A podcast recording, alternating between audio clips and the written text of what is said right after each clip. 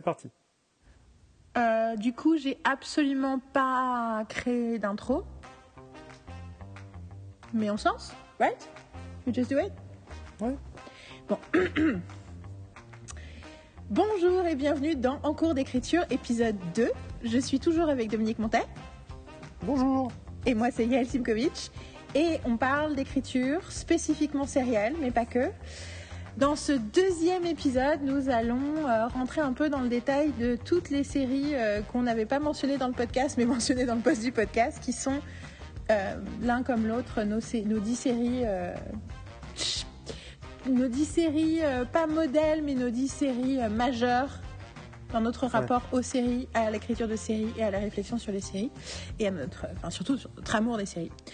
Et donc, on va, et on va faire ça dans la joie et la bonne humeur, sans vraiment s'être préparé, parce que c'était pas du tout l'épisode qu'on avait prévu d'enregistrer aujourd'hui. Du coup, on a zéro préparation. On va tout faire en live. Et donc, on va essayer de faire, on parle, donc on a 10 séries chacun, dont on va parler, euh, je veux dire, on va faire l'ordre chronologique. Que- qui était dans le post, si vous voulez, euh, voilà, Ouais. vous allez sur le site, vous regardez, dans le post de la semaine dernière, il y a la liste. Puis de toute façon, vous je suis en train de dire, mais non, il y aura les chapitres, de toute façon, parce que je suis euh, complètement euh, psychorigide, et même quand je dis, on fait des épisodes dans la plus grande liberté, en réalité, je... euh, en réalité, je suis, je mets des chapitres et je minute tout. Et donc, on va alterner. Tu vas commencer, ensuite ce sera moi, 1, 1, 1.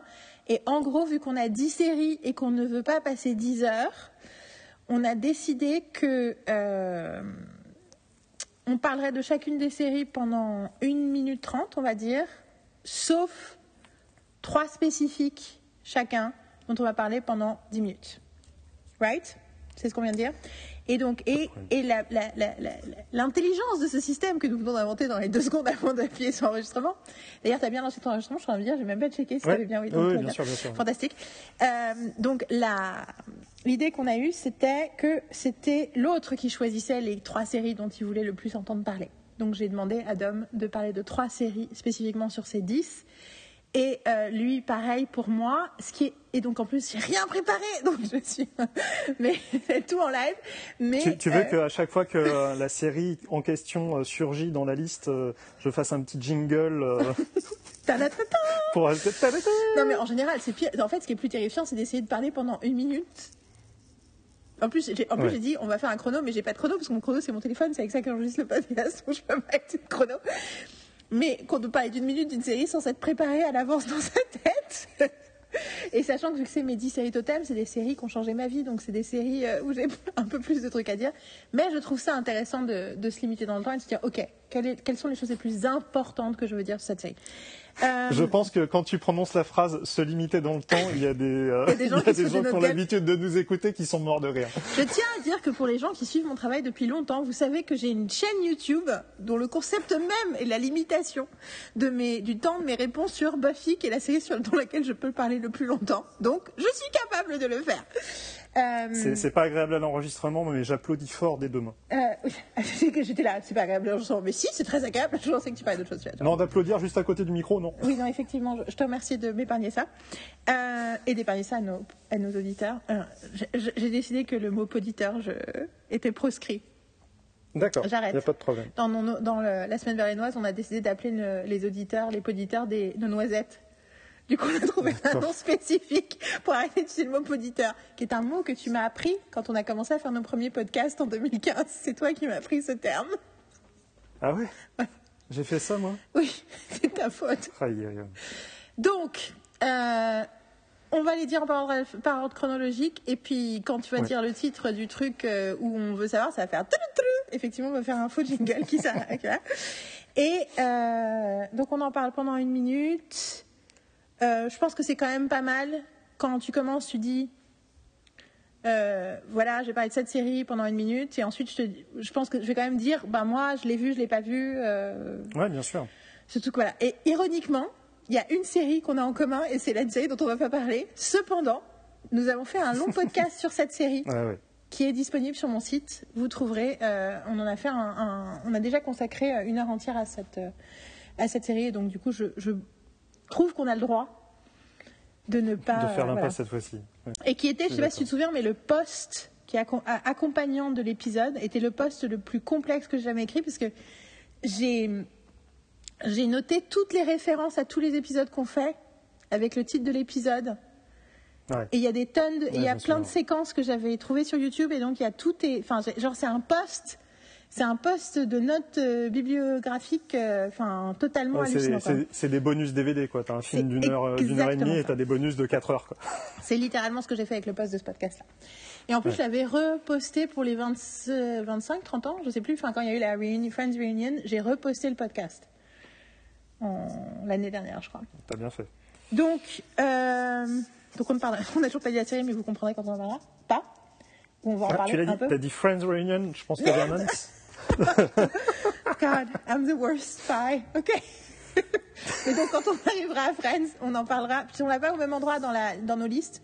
Du coup, à cause de la chronologie, je pense. Ouais. Enfin, et du Oui. coup, euh, mais à chaque, on pourra chacun dire une minute sur pourquoi pour nous c'est important. Ok Pas de problème. Donc, ce qui est bien, c'est que c'est toi qui commence.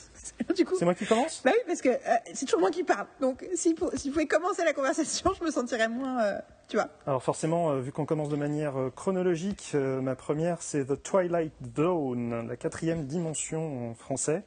Euh, pourquoi euh, The Twilight Zone? Attends, Parce juste que précise laquelle, parce que quand moi j'ai voulu le mettre dans la liste, je t'avais Ah. envoyé un mail parce que j'avais quatre. Il y, a, il y a eu quatre périodes différentes de Twilight Zone et du coup j'étais là. justement, je mets toutes avait les périodes, je mets qu'une le- seule période, je mets plus périodes. A- Vas-y, vas-y, rentre dans. Raconte. La- Bon, c'est vrai que la dernière période euh, contredit ça, mais en fait, euh, il y avait un indice en appelant ça la quatrième dimension, c'est qu'en fait, ça n'a été appelé la quatrième dimension que sur le premier run. Après, ils ont appelé ça la cinquième dimension pour la deuxième série. Et ils ont appelé ça, je crois, la treizième dimension. Enfin, je sais plus. Enfin, c'était complètement stupide. Donc, c'est la première. C'est la série qui est euh, par Rod Serling. Euh, Après, moi je parce connaissais que pas les titres français de toute façon, donc euh, quand tu me dis ça, je suis là, oui, mais ça, me- Ouais. ça n'aurait rien changé pour Euh, moi. C'est une série Madeleine pour moi en fait, vraiment parce que j'ai découvert ça quand j'étais gamin, j'étais scotché. Il y avait deux séries comme ça qui me foutaient les pétoches. C'était Twilight Zone et c'était Alfred Hitchcock présente. Hmm. Et j'ai associé le noir et blanc à la terreur à cette époque-là, à cause de ces deux séries.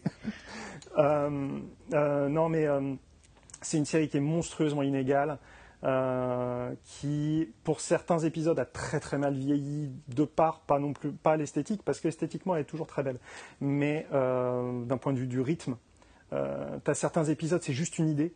Donc c'est juste une idée qu'aurait mérité un épisode de 7 minutes, mais ils sont obligés d'en faire des épisodes de 30, donc ça se sent cruellement. Mais par contre, il y a certains épisodes qui sont des, des monuments pour moi, en tout cas, de science-fiction, d'horreur ou de fantastique à la télévision.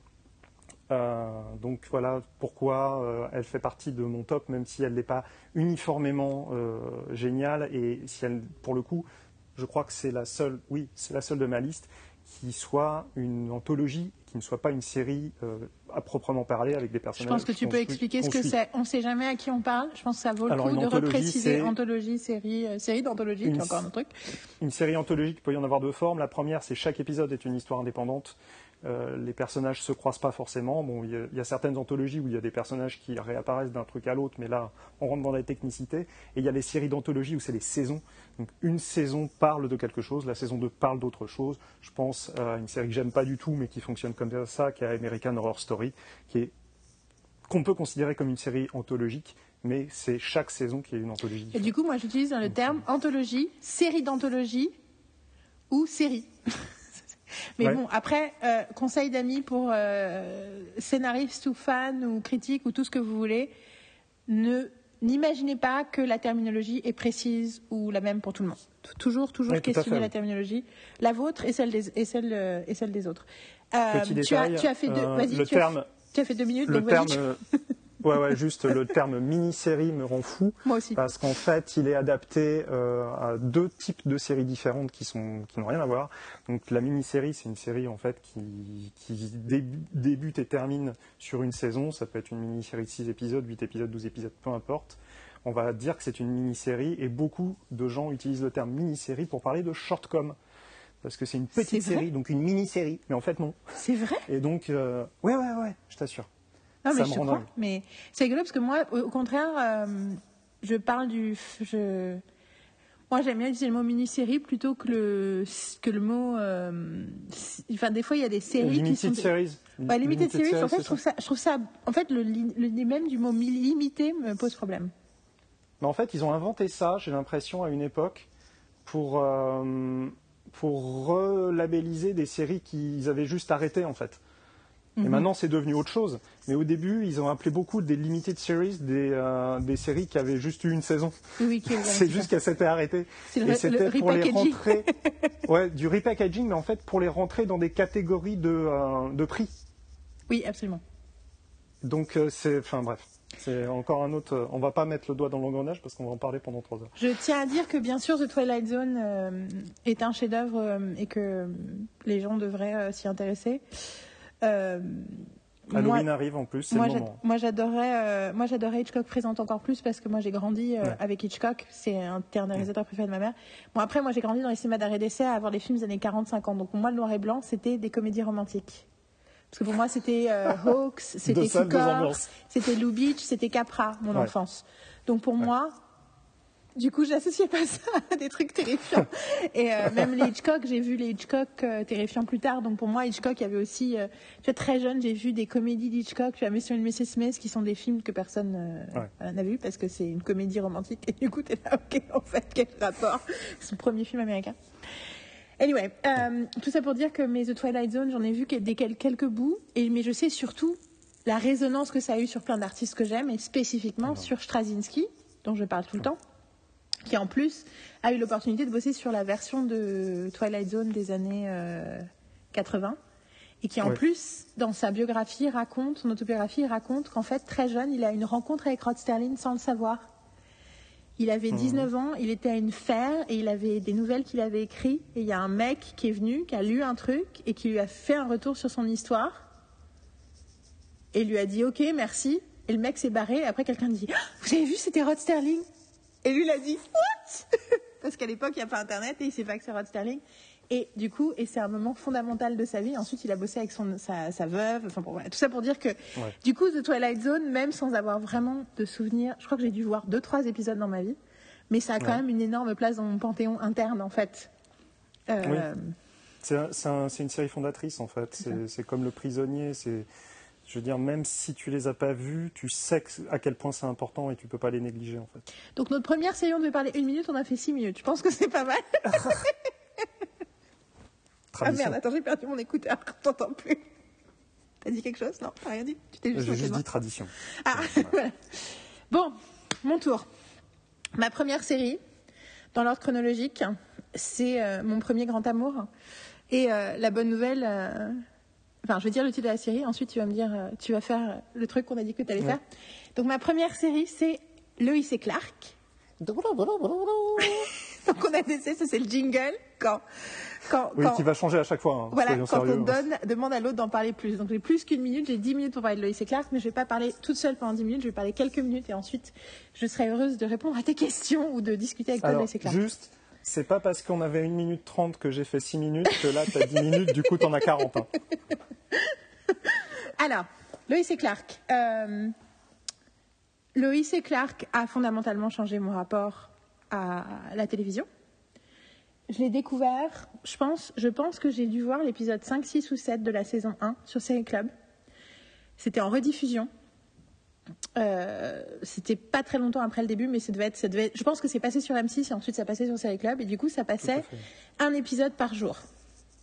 Donc sur Série Club, à l'époque, j'ai énormément regardé de séries sur Série Club, donc on est en 1994 et donc sur Série Club, les séries passent trois fois dans la journée. Donc en gros, ça passe genre à 18h, à 23h et à euh, 10h du matin le lendemain. Donc je découvre cette série et en l'espace, donc il n'y a qu'une saison à l'époque, donc en gros je le découvre pendant la deuxième semaine de diffusion et deux, trois semaines plus tard, il n'y a plus d'épisodes. Bien sûr, il y a 22 épisodes, donc on, est, on arrive rap- rapidement au bout. Et en l'espace de ces deux semaines, j'ai développé une addiction à tel point que je, toute la journée, je pensais à l'heure du prochain épisode. Euh, ça s'est développé euh, à un tel point que à la fin de la saison 2, j'ai eu un tel moment de crash émotionnel de mon Dieu, je ne sais pas quand est-ce que je vais pouvoir revoir un épisode de Lois et Clark parce que je ne peux pas compter sur le fait que ça revient mardi prochain, vu que là on vient de finir la saison 2. En plus, il y a une énorme cliffhanger à la fin de la saison 2. Donc en gros, euh, voilà, euh, ça, en fait, c'est la raison pour laquelle j'ai commencé à enregistrer des cassettes vidéo, des épisodes sur des cassettes vidéo, et j'ai commencé à revoir des séries. Donc voilà, donc ces deux éléments-là, j'ai aussi cité Lois et Clark tous les jours de ma life entre 14 et 17 ans, jusqu'à ce que je rencontre Buffy. Euh, pour toutes ces raisons-là, j'ai longtemps sous-estimé la brillance de cette série. Parce que c'était, j'avais un tel attachement émotionnel. Je m'habillais comme Lois Lane. D'ailleurs, j'ai rencontré Dean Kane il y a quelques années, à qui j'ai dit oui, quand j'étais jeune, je m'habillais comme Lois. Et il m'a regardé, il fait ah oui, je vois. Et là, j'ai fait mon Dieu, j'ai fait un cosplay en Lois sans m'en rendre compte. je m'étais, sachant que Dean Kane allait être là, je me suis habillée en Lois Lane sans même me rendre compte. À oh, c'était à Comic Con. Euh, j'étais tellement attachée, j'avais, j'avais tellement, enfin c'était vraiment un truc de, de c'était comme, comme de l'amour quoi, c'est-à-dire que j'avais des palpitations quand ça allait arriver, je savais plus, enfin voilà, Sachant que, et pourtant, parce que je grandissais, je me suis détachée de la série pendant la dernière saison et je n'ai jamais vu les deux derniers épisodes. Waouh, mais je comprends ça. Mais du coup, j'ai toujours considéré, ok, ça c'est mon guilty pleasure. Je l'ai revu plusieurs fois en n'allant jamais jusqu'au bout de la saison 3 mais je l'ai revu plusieurs fois. J'ai vu au début des années 2000, j'ai vu au milieu des années 2000, et quand Trump a été élu, j'ai eu une, crise d'angoisse pendant 12 heures où je ne pouvais rien faire, surtout pas dormir. Et la seule chose, j'ai essayé de regarder plein de choses, la seule chose que j'ai réussi à regarder, c'était le pilote de Lois et Clark. Et à partir de ce moment-là, j'ai commencé à me dire, ok, donc en fait, il se passe un truc avec cette série. Quand ma mère est morte, ce que j'ai regardé pendant trois jours, c'était Lois et Clark. Quand je suis revenue à Paris pour la première fois après la mort de ma mère, parce que j'avais et que j'étais là genre ah, je suis à Paris, ma mère n'existe plus, voilà, j'ai regardé Lois et Clark. Quelques mois, un mois plus tard, je me dis tiens, j'ai envie de revoir Lois et Clark, parce qu'en plus j'en parlais beaucoup avec euh, une de mes collègues, Carole, et euh, j'ai envie de le revoir vraiment, pas juste comme euh, tu vois doudou émotionnel et tout. Et du coup, j'ai regardé, j'ai l'impression pour la première fois avec un regard analytique, moderne, intelligent, enfin tu vois pas intelligent, mais intellectuel, en fin 2020. Et là, je me suis dit, putain, mais en fait, c'est incroyablement génial. Tous les trucs que j'aime, en fait, je les aime parce qu'ils sont extrêmement précis. C'est d'une. Alors, et un truc principal, le truc principal, c'est que l'évolution émotionnelle des personnages d'un épisode à l'autre, de façon graduelle, dans toute la série, est ébouriffant. Je n'ai toujours pas revu la saison 4. Donc peut-être que la saison 4, mais j'ai regardé jusqu'à l'épisode 3 de la saison 4. Donc je suis quand même déjà, j'ai commencé la saison 4 déjà. Et j'ai revu par contre les trois premières saisons, genre 5 ou 6 fois ces deux dernières années. C'est the incremental evolution de leur rapport, de leur amitié, de leur évolution personnelle. Le fait que pendant les deux premières saisons, on voit Loïs évoluer parce qu'elle passe de je suis amoureuse d'un fantasme, je suis hyper dure dans la vie, mais j'ai mon cœur de midinette qui réagit à Superman, euh, à en fait je suis devenue une adulte et maintenant en fait ce que qui j'aime c'est la vraie personne, c'est-à-dire Clark et pas Superman le fantasme. Et quand une fois que le secret est révélé, spoiler alert, à la fin de la saison 2, elle apprend que Superman et Clark c'est la même personne. Toute la saison 3, c'est Clark qui a passé sa vie à se cacher et à ne jamais être responsable complètement de ses actions parce qu'il était dans le secret, qui doit grandir émotionnellement et faire face au fait d'avoir une personne qui sait qui il est, qui du coup, enfin tu vois, et c'est génial. Et si tu regardes le truc et tu fais, alors il y a plein de passages où tu te dis ah ils ont fucked up la musique, ils ont fucked up parfois, genre ils ont coupé les cheveux à Terry Hatcher au début de la saison 3 pour des raisons mystérieuses, c'est horrible. Ils l'habillent un peu n'importe comment tout d'un coup alors qu'il y a des super fringues super cool avant. Du coup, tu as l'impression que c'est un peu naze, alors qu'en réalité la saison 3 est d'une maturité émotionnelle incroyable. Et tout ça avec un vrai, il y a un, il y a un vrai amour de, du journalisme. Il y a un vrai truc sur l'écriture, sur le, la force des mots, la force de la vérité, la force de l'engagement, la force de la responsabilité individuelle. Il y a, il y a, en fait, et puis surtout, il y a des milliards d'autres thématiques qui sont traitées. C'est vraiment une série magnifiquement écrite et, euh, et avec, alors surtout dans les, et pour le coup, dans les premières saisons, magnifiquement réalisée aussi et c'est un peu le problème de la saison, c'est que tu sens que parce qu'ils essaient de packager le truc de façon plus kitschouille dans la saison 3 et 4, même si pour le coup les, les personnages deviennent euh, émotionnellement plus matures, et ben du coup ça c'est moins cool, mais les deux premières saisons, surtout la première saison, sont ultra cool. En plus, la première saison, il y a tout un truc années 40, esprit années 40 derrière la modernité du truc. Et surtout pour moi, c'est entre temps j'ai écrit des articles sur Lois Lane. J'ai écrit un grand article sur Lois Lane l'année dernière. Du coup, j'ai relu, j'ai revu des dessins animés des années 40. J'ai revu les films Superman. J'ai regardé plusieurs versions sérielles. J'ai regardé les séries des années 50. J'ai regardé le dernier Superman et Lois. J'ai regardé des tonnes de trucs. Et la meilleure Lois Lane pour moi, c'était Riacha. C'est juste, elle arrive à, à mettre, encapsuler le désir d'indépendance, la force de caractère, le désir d'amour le, le, la raison pour laquelle elle est comme elle est, pourquoi elle se protège, pourquoi elle est. Enfin, c'est aucun, aucune personne n'a réussi à aussi bien créer ce personnage. Et pour moi, en plus, Loïs, c'est du coup ce que je, l'appelle ma super-héroïne préférée. Je, je, voilà, mon attachement à Loïs reste entier. Et euh, d'ailleurs, je ne vais même pas citer Smallville dans les autres trucs que j'ai regardés, mais j'ai vu toutes ces autres versions et rien n'arrive à la cheville de Loïs Clark, qui est aussi écrit comme enfin, le banter entre les personnages, le, timing, les blagues, les machins, c'est extrêmement, extrêmement euh, sharp. Voilà, donc euh, j'arrête de parler. Mais euh, voilà, c'est, je pense que j'ai parlé 10 minutes.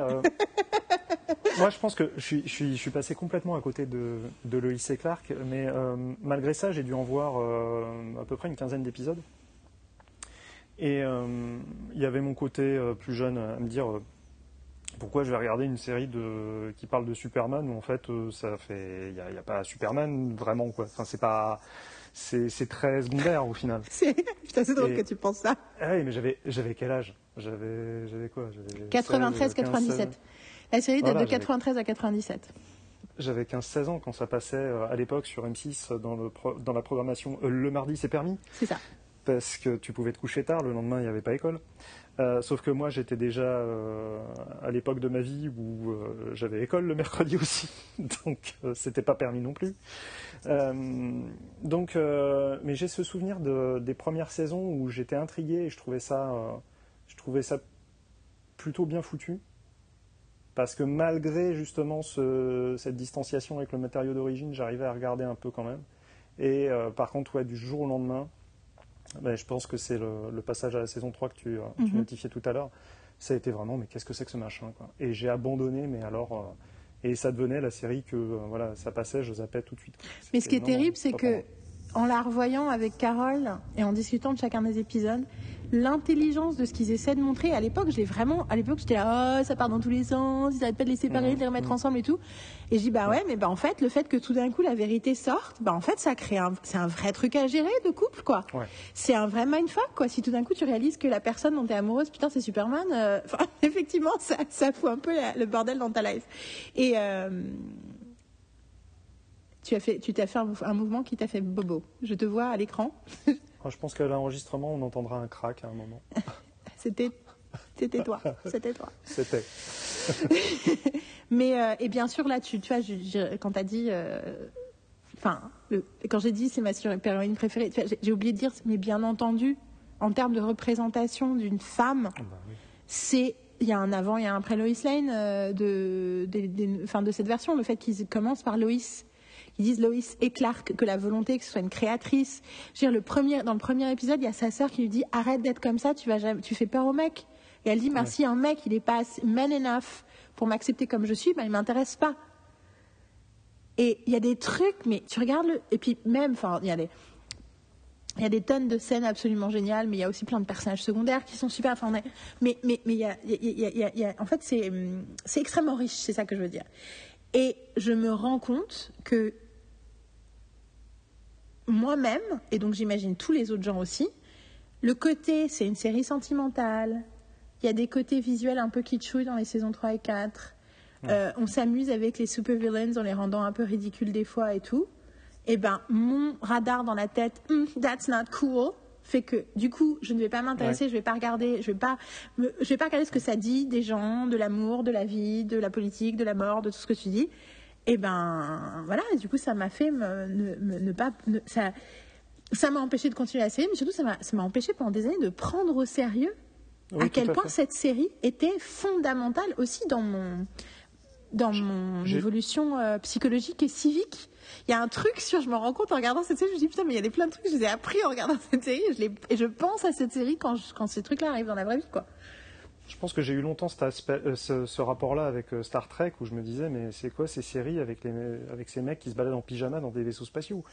Euh, Si tu passes pas au-delà de certaines choses, en effet, tu peux pas voir Mhm. la brillance de l'écriture et des trucs comme ça. C'est la, limitation de, Et c'était pour ça qu'on bah, des parlait. moyens aussi, parce qu'ils sont habillés comme ça, parce que voilà, c'est des, c'est des questions de moyens. Les décors font cheap parce que c'est des questions de moyens. Euh, si j'avais, si je m'étais arrêté à ça tout le temps, j'aurais, j'aurais jamais regardé Doctor Who et euh, j'en, je- j'en serais déçu aujourd'hui. Enfin, ça, serait euh, un problème aujourd'hui pour moi parce que c'est, ça fait pas partie de mon top 10, mais c'est une série que j'ai beaucoup affectionnée à un moment et qui a des épisodes absolument brillants. Mais c'est pareil, c'est cheap.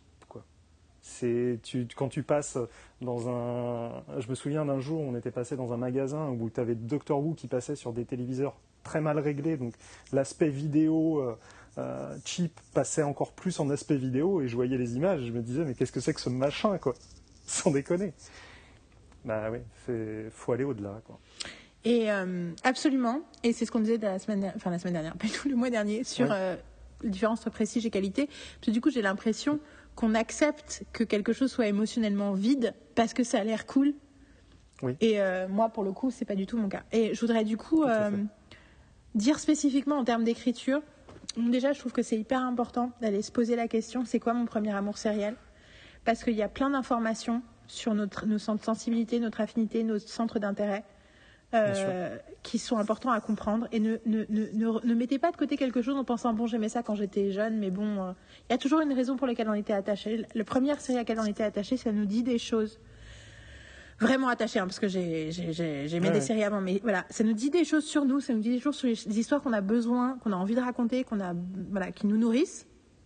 Et à côté de ça, euh, spécifiquement Lois et Clark est une série dont je, que je continue à trouver assez, comme je viens de le dire. Quand je dis qu'elle est exceptionnelle en termes d'évolution émotionnelle d'épisode à épisode, ce que je veux dire, c'est que c'est très, très, très, très rare. Je connais pratiquement aucune série où tu as l'impression que la relation entre Lois et Clark évolue, leur amitié, leur rapport euh, professionnel, leur rapport personnel, leur rapport à eux-mêmes, évolue dans chaque épisode. Ils avancent un tout petit peu La norme, c'est plutôt de remettre à zéro à chaque fois. Ou t'as des d'épisode. épisodes où il se passe rien, et puis tout d'un coup un épisode où tout d'un coup t'as une déclaration à un moment. Et ce truc, cette Ouais. difficulté de créer une, une, une, con- une continuité émotionnelle aussi juste, ça crée. Et du coup, tu vois aussi l'effet que ça te fait en tant qu'attachement, parce que c'est rigolo, parce que quand tu parles de c'est clair, je te rends compte, il y a plein de gens, ils ont regardé, ils étaient fans, ils savaient pas trop pourquoi. Et en fait, c'est parce qu'il y a un énorme attachement émotionnel à cause de l'intégrité émotionnelle de ces personnages. Et en fait, c'est rare. Et du coup, il n'est pas trop tard. Regardez Lois et Clark.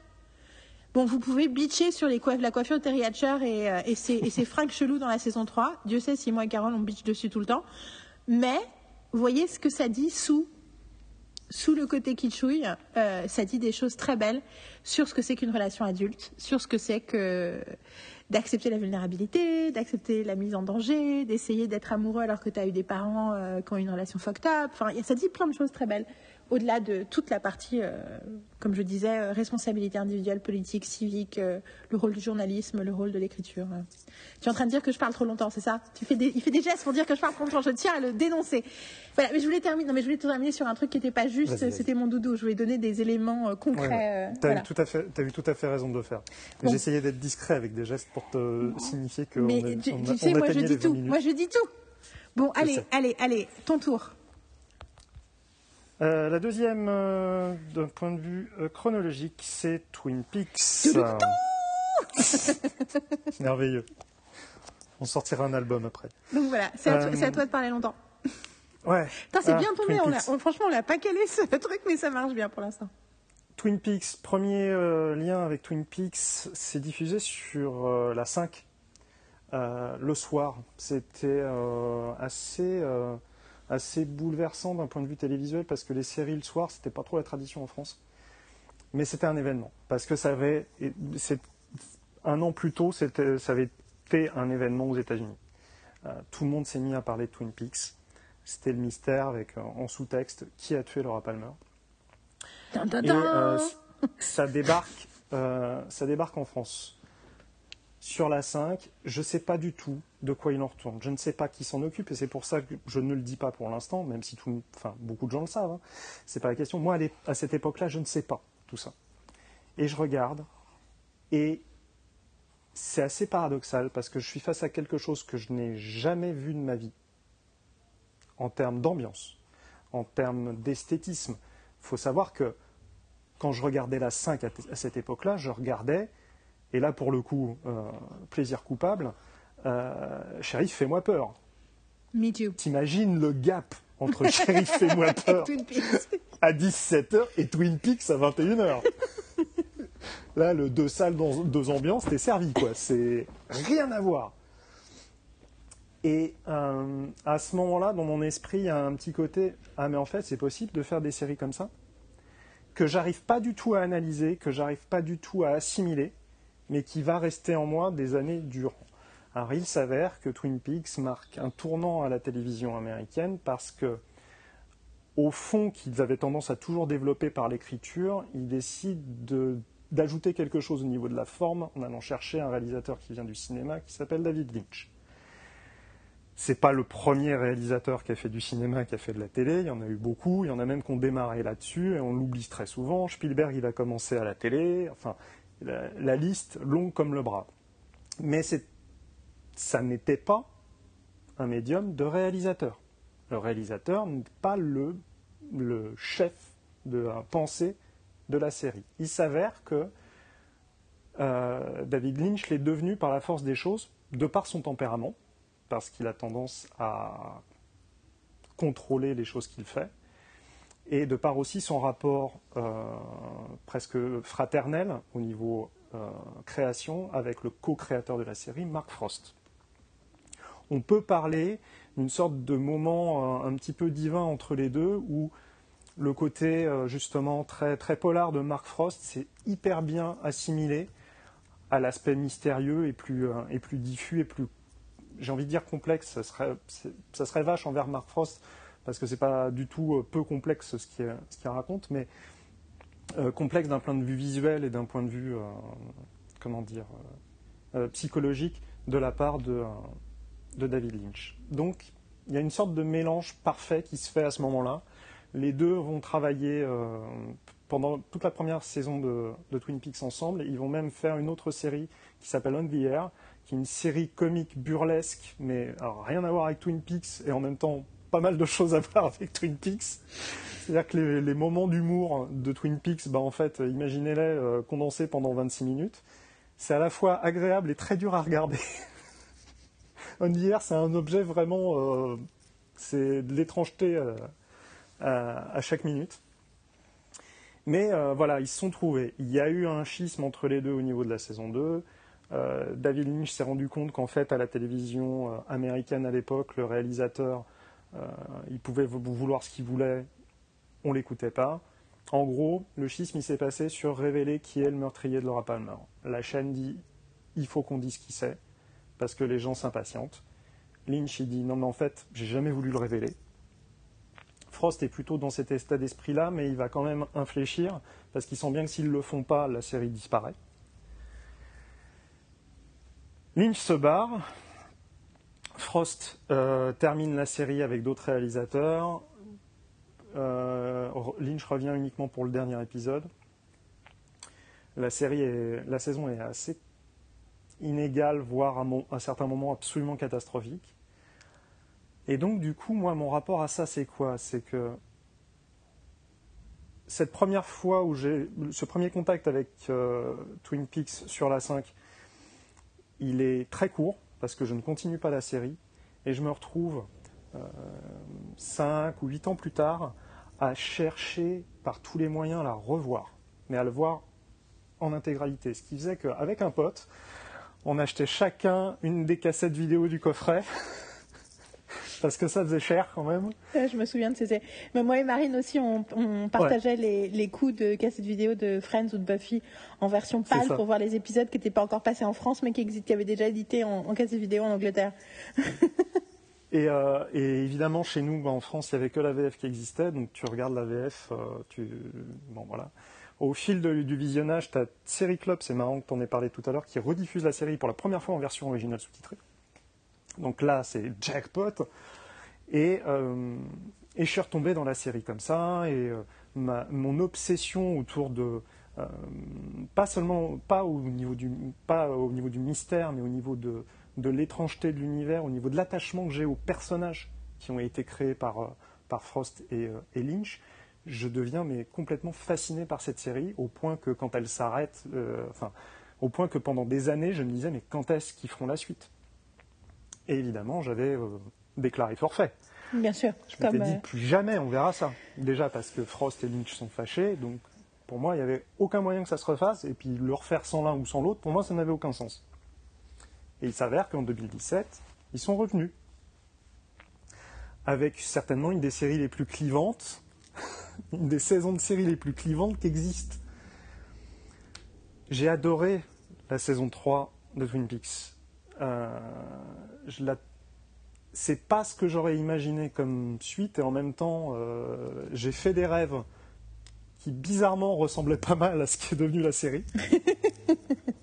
ouais, je te jure, j'avais fait un rêve en fait. Euh, Twin Peaks redémarrait, mais c'était pas Twin Peaks il s'avère que les premiers épisodes du revival se passent quasiment pas à Twin Peaks en fait. Donc c'est assez rigolo. Euh, j'ai trouvé ça euh, brillant, j'ai trouvé ça dérangeant, j'ai trouvé ça obsédant en fait parce que euh, j'ai un lien avec Lynch, avec ses films, avec tout ce qu'il a l'habitude de faire qui est, qui est très viscéral. C'est évidemment un réalisateur qui travaille énormément l'image, mais qui travaille aussi énormément le son. Et du coup, il y, a une, sorte de synergie image et son quand je regarde qui ne me font pas rentrer en transe, mais on n'en est pas loin en fait. Mhm. Euh, je trouve que l'histoire qui est racontée euh, est très diffuse et euh, pas évidente à suivre, mais, et ça c'est un truc sur lui que je défendrai jusqu'à la mort, elle est extrêmement cohérente avec la série précédente si tu exclus en fait ce que Lynch n'avait pas touché, il y a une progression qui est logique entre les sept épisodes plus le dernier. Enfin, non, il en a fait un peu plus que sept hein, euh, en tant que producteur.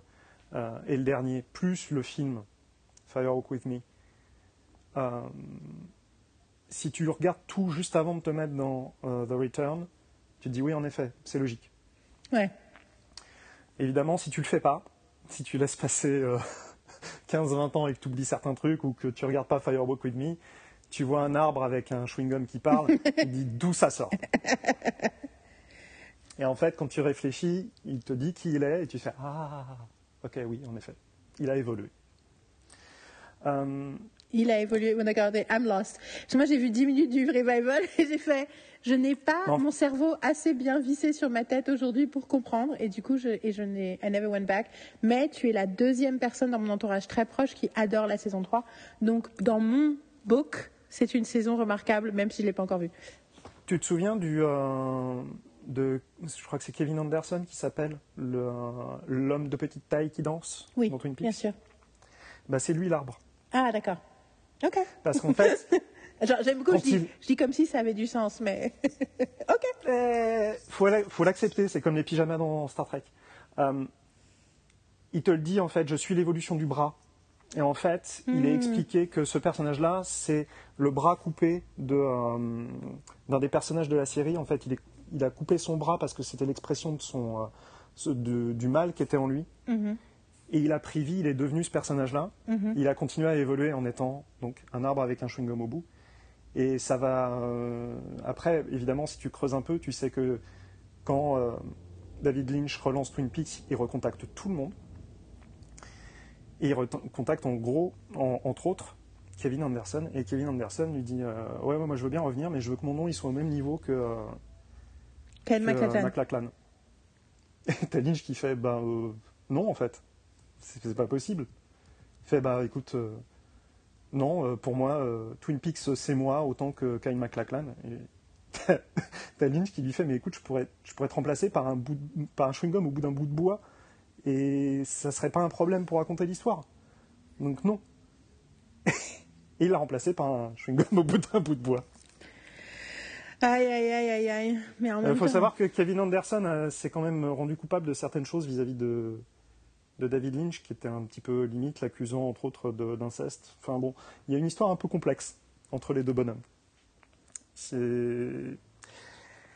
Ce que j'aime sûr que c'est aussi, Kevin Anderson? Parce que du coup, je, je, suis sur la... je sais Non, je suis sur la Ah, page Wikipédia, euh, sur la- sur l'IMDb de Kevin Anderson, et cette personne n'a pas joué dans. Non, euh, non, alors c'est pas lui, c'est. oh, c'est le mec, mais je sais c'est pas pourquoi. Non mais parce que du coup, je- on va pas, on va pas, on va pas drag ce pauvre Kevin Anderson dans Non, pauvre Kevin. Anderson. Non, non. euh, comment il s'appelle? Mais en plus, attends, parce que. On avait dit, on n'a pas préparé le, le podcast, donc on fait ça en live. Pause recherche.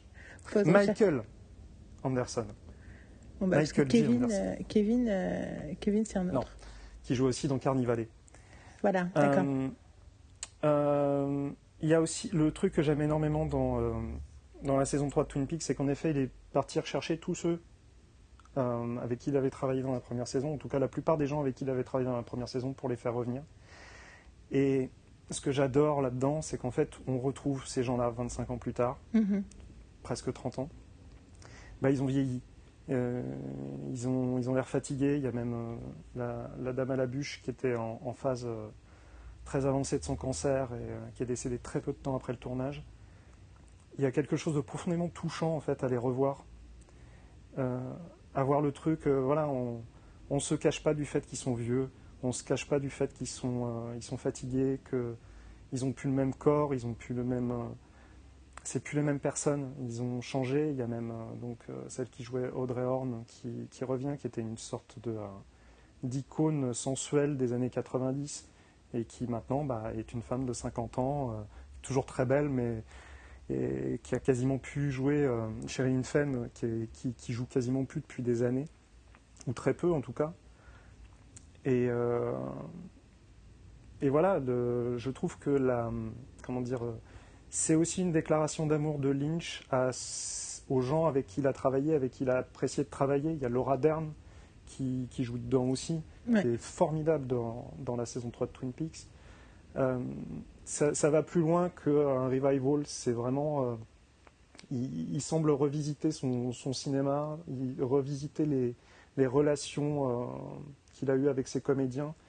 Il, il y a Naomi Watts aussi qui venait de Mulholland Drive. Enfin, c'est aussi ce que j'aime, c'est que c'est aussi une déclaration d'amour en fait qu'il est en train de laisser. Donc euh, c'est pour sur tous ces niveaux-là que j'adore le revival de, de Twin Peaks, mais je comprends tout à fait qu'il rebute parce que c'est c'est pas un objet à mettre entre, tout- entre toutes les mains, très honnêtement, et je le conseille à très peu de gens. Non, mais je comprends. Parce que c'est- oui. Tellement, tellement étrange, tellement différent, qu'on peut trouver ça absolument chiant et abscon. Ça, c'est pour moi, c'est totalement recevable.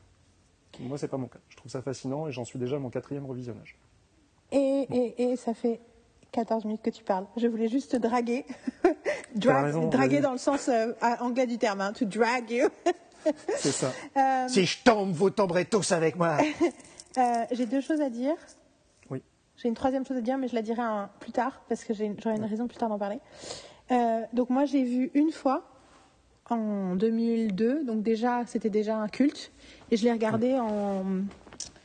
J'ai vécu pendant... euh, J'étais maquée avec un, un pianiste allemand euh, pendant cinéphile pendant 5 ans, euh, entre 2000 et 2005 à Stuttgart. Et on a passé une grande partie de notre temps à, à louer des cassettes vidéo de films et de séries et à se, se faire partager mutuellement nos amours sériels et filmiques. Et, et on a regardé Twin Peaks ensemble et on a tenu deux épisodes après la révélation de, de qui Ouais. a tué Laura Palmer. Et en fait, on a décroché parce qu'il fallait aller, ch- fallait aller louer les, les DVD euh, tous les trois épisodes et en fait, on n'a jamais eu envie de regarder la suite. Alors qu'on a mais genre, comprend. mais genre pété un câble au début, genre qu'est-ce que c'est Dix ans plus tard, quand même, il y avait déjà le côté mais qu'est-ce que c'est génial. Première chose que je veux dire, et du coup, j'ai pas vu la suite et ça fait, on va revenir sur la trend que je n'ai vue en entier, pratiquement aucune. Il y a qu'une seule série dans ton top que j'ai vue en entier, c'est la série qui est dans mon top aussi. Ouais. Euh, c'est voilà, bon, c'est il y a plein de raisons. Et euh, il y a dans l'excellent bouquin de Bob Iger qu'il a écrit en 2020 qui s'appelle Ride of a Lifetime ou en 2021 sur le fait d'être CEO de Disney pendant 15 ans entre 2005 et 2020. Et il y a un passage où il parle, c'est lui le network exécutif qui a greenlighté Twin Peaks. Et du coup, il parle de cette décision, de ce que ça a fait, du fait que lui vienne du sport, il était personne à Hollywood, le fait qu'il ait greenlighté cet épisode, tous les créatifs de la ville l'ont appelé après, parce qu'il a dit, je ne savais pas exactement ce que je faisais, mais ce qui était sûr, c'est qu'en donnant de la place à ce projet-là, j'ai créé une situation de confiance qui a permis à plein d'autres gens de venir nous voir. Et en plus, il parle ouvertement aussi du, de la pression qu'il a mis à Lynch pour essayer de savoir Ouais. qu'il fallait révéler et tout. Et il a dit peut-être que j'avais tort, peut-être que ça aurait été mieux de malin. Il dit je sais pas. Mais voilà, on fait les décisions qu'on fait. Et j'adore ce bouquin pour plein d'autres raisons.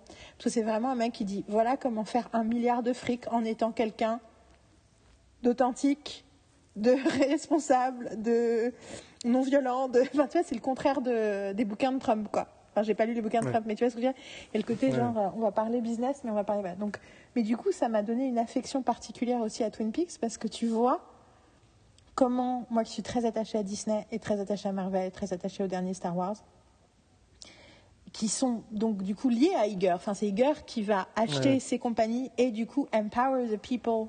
Parce que c'est ça, c'est pas lui qui a fait ces créations-là, mais il a empower the people. Enfin, il y a- il y, a une espèce de ligne sur l'idée de, de- de donner aux créatifs l'espace d'être créatif.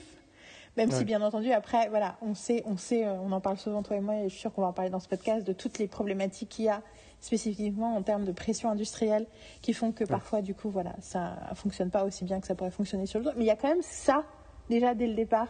Et, du coup, c'est intrinsèquement lié à cette expérience qu'il a eue avec Twin Peaks. C'est que tu vois, c'est que c'est voilà. Et donc, euh, et donc voilà, c'est les deuxièmes trucs que je veux dire sur Twin Peaks. Et un jour, je me dis tout le temps qu'il faudrait que je revoie. Surtout, j'ai envie de revoir la saison 1. J'ai envie d'en parler, Mm. mais c'est vrai que j'ai beaucoup de mal à m'intéresser. J'ai un truc avec les fins. Et qu'en fait, j'ai beaucoup de mal à revoir des séries dont j'ai pas vu la fin, ou j'aime pas la fin, ou les autres gens aiment pas la fin. Et quand je parle de la Ouais. fin, je parle de la fin de la saison 2 pour l'instant, hein, même euh, juste ça. Mhm. Et, et du coup, j'ai un mal fou à me relancer dans un truc en me disant, ouais, mais après.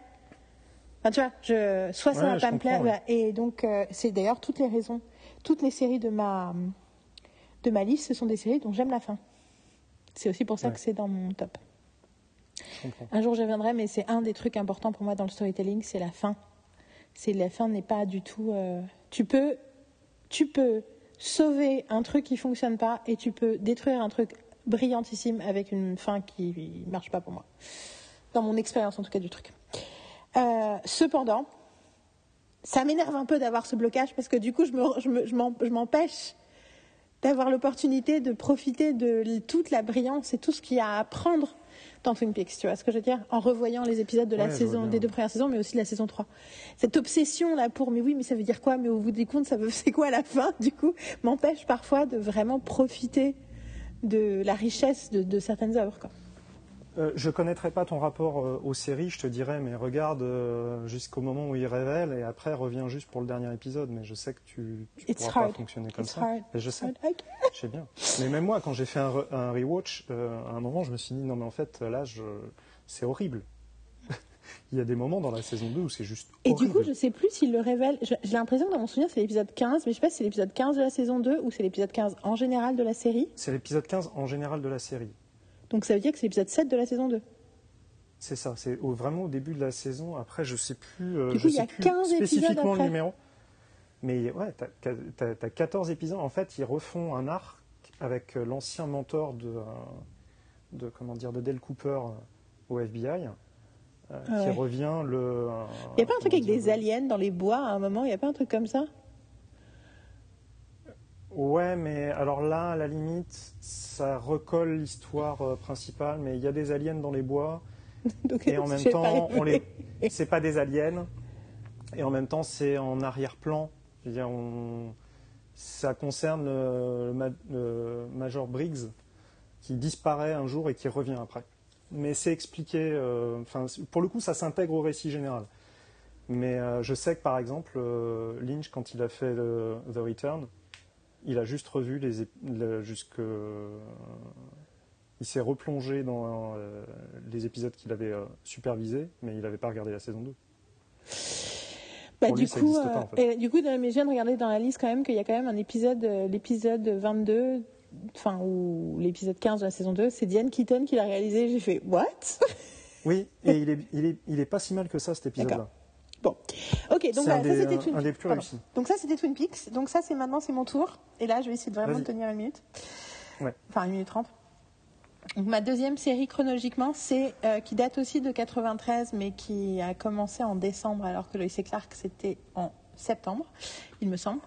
Et c'est The Nanny, euh, telle qu'on la connaît en France, euh, Une nounou d'enfer, qui est donc une série, euh, une sitcom qui passait sur M6, qui a été très très populaire, qui était populaire dans le monde entier, que moi, euh, mais dont on a beaucoup gardé le souvenir. euh, ah ouais, c'est la nana qui a une voix insupportable. Donc c'est l'histoire d'une femme qui a grandi dans euh, la partie euh, hyper juive de Queens et qui se retrouve un peu par hasard parce qu'elle est un peu, un peu au bout de sa life à se faire embaucher euh, comme nounou dans un- une maison euh, des quartiers très très très chics de Manhattan où vit une famille euh, où c'est un veuf, un anglais veuf, producteur de Broadway et ses trois enfants sont, et son majordome.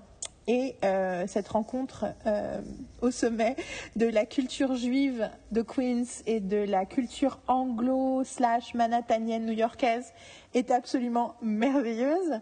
Mais effectivement, un des trucs, c'est que c'est un véhicule pour sa star, donc qui joue Nanny, qui est Fran Drescher. D'ailleurs, le, le titre du personnage, c'est Fran. Enfin, le nom du personnage aussi, c'est Fran. Le titre du personnage. Enfin, le personnage s'appelle Fran aussi.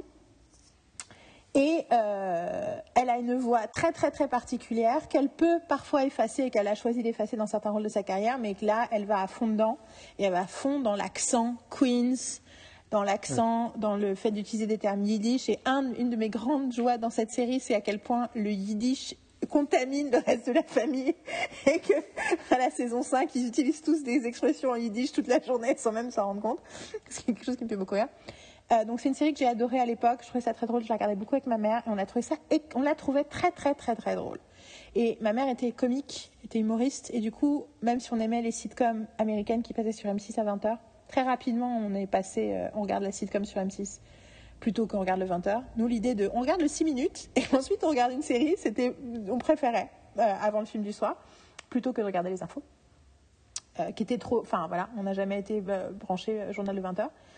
Euh, je- c'est- du coup, je me suis obligée de préciser, ma mère était quelqu'un très intéressé par la politique, mais la version, genre la version qu'on te délivre au journal de 20h, c'était pas notre tasse de thé. Et du coup, j'ai regardé ça pendant des années quand j'étais ado. Euh, la première fois que je me suis rendu compte que c'était quand j'étais en Russie, je me rappelle en parler avec quelqu'un qui m'a dit Ah ouais, c'est le truc avec la nana avec la voix horrible. C'est là que j'ai réalisé que c'était comme ça que les gens pensaient cette série. Et entre-temps, j'ai vu plein de fois des gens en parler en mode en- comme un truc un peu ridicule et un peu euh, voilà et puis surtout ce, ce truc cette focalisation sur son personnage alors ça c'est la première impression que j'ai moi je l'ai revu la première fois pareil comme Lois et Clark au milieu des années 2000 quand j'ai réussi à trouver tout d'un coup toutes les séries que j'avais aimées quand j'étais jeune. Je les ai retrouvées et j'ai commencé à les regarder. Et donc je l'ai revu déjà à cette époque là et ce qui m'avait marqué déjà à l'époque c'est ok c'est ultra sharp. C'est genre super super drôle. C'est tout le temps drôle. Mais puis bon, vers les dernières saisons, ça part un peu en vrille, ok, whatever, comme d'habitude. Et en fait, ce qui s'est passé entre temps, c'est que j'ai découvert qu'il y avait un culte de Fran Drescher chez pas mal de nanas, euh, genre Abby Jaco- Jacobson et, euh, et Lina Fraser, les nanas qui ont fait Broad Girls, non, Broad Ouais. City, pas Broad Girls, Broad, Broad City. City. Euh, elles avaient un épisode avec Fran Drescher et elles ont dit euh, c'était incroyable, elle est arrivée avec ses propres fringues, on a, on a cru qu'on allait tous aller voir une syncope. et un des trucs qui s'est passé l'année dernière, c'est que c'est arrivé sur HBO Max. Et de tout d'un coup, tout un nouveau public aux États-Unis a regardé et a dit Mais ce truc est ultra smart. Moi, entre-temps, je pense que je la regarde une fois par an, en entier. Cette série, et entre-temps, en plus, j'ai lu, elle a écrit un bouquin au moment de la saison 3 où elle raconte sa vie et elle raconte la création de la série. Cette série, non seulement elle est extrêmement drôle, elle est très très belle parce que c'est une vraie série sur l'amour. C'est-à-dire que c'est une série sur le fait que cette nana, elle, elle, elle, elle, se, elle se prend d'amour pour cette famille et ses gamins, et, et, vice-versa. Il y a un vrai truc de...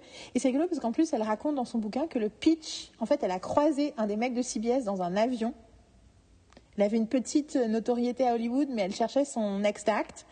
Et tu vois, elle avait jamais vraiment réussi à percer dans les films, c'était compliqué parce qu'elle avait une personne, un truc trop particulier. Et elle le croise dans un avion. Et elle lui dit qu'elle a un pitch pour lui. Elle a rendez-vous deux semaines après. Elle arrive avec son mari et il décide de pitcher le truc parce qu'elle vient de passer une semaine à Londres chez une copine ultra british et qu'elle est frappée par la différence de comportement entre elle et les gens de cette baraque. Elle se dit, this is the funniest shit, tu vois. Et donc elle se dit, elle pitche ça.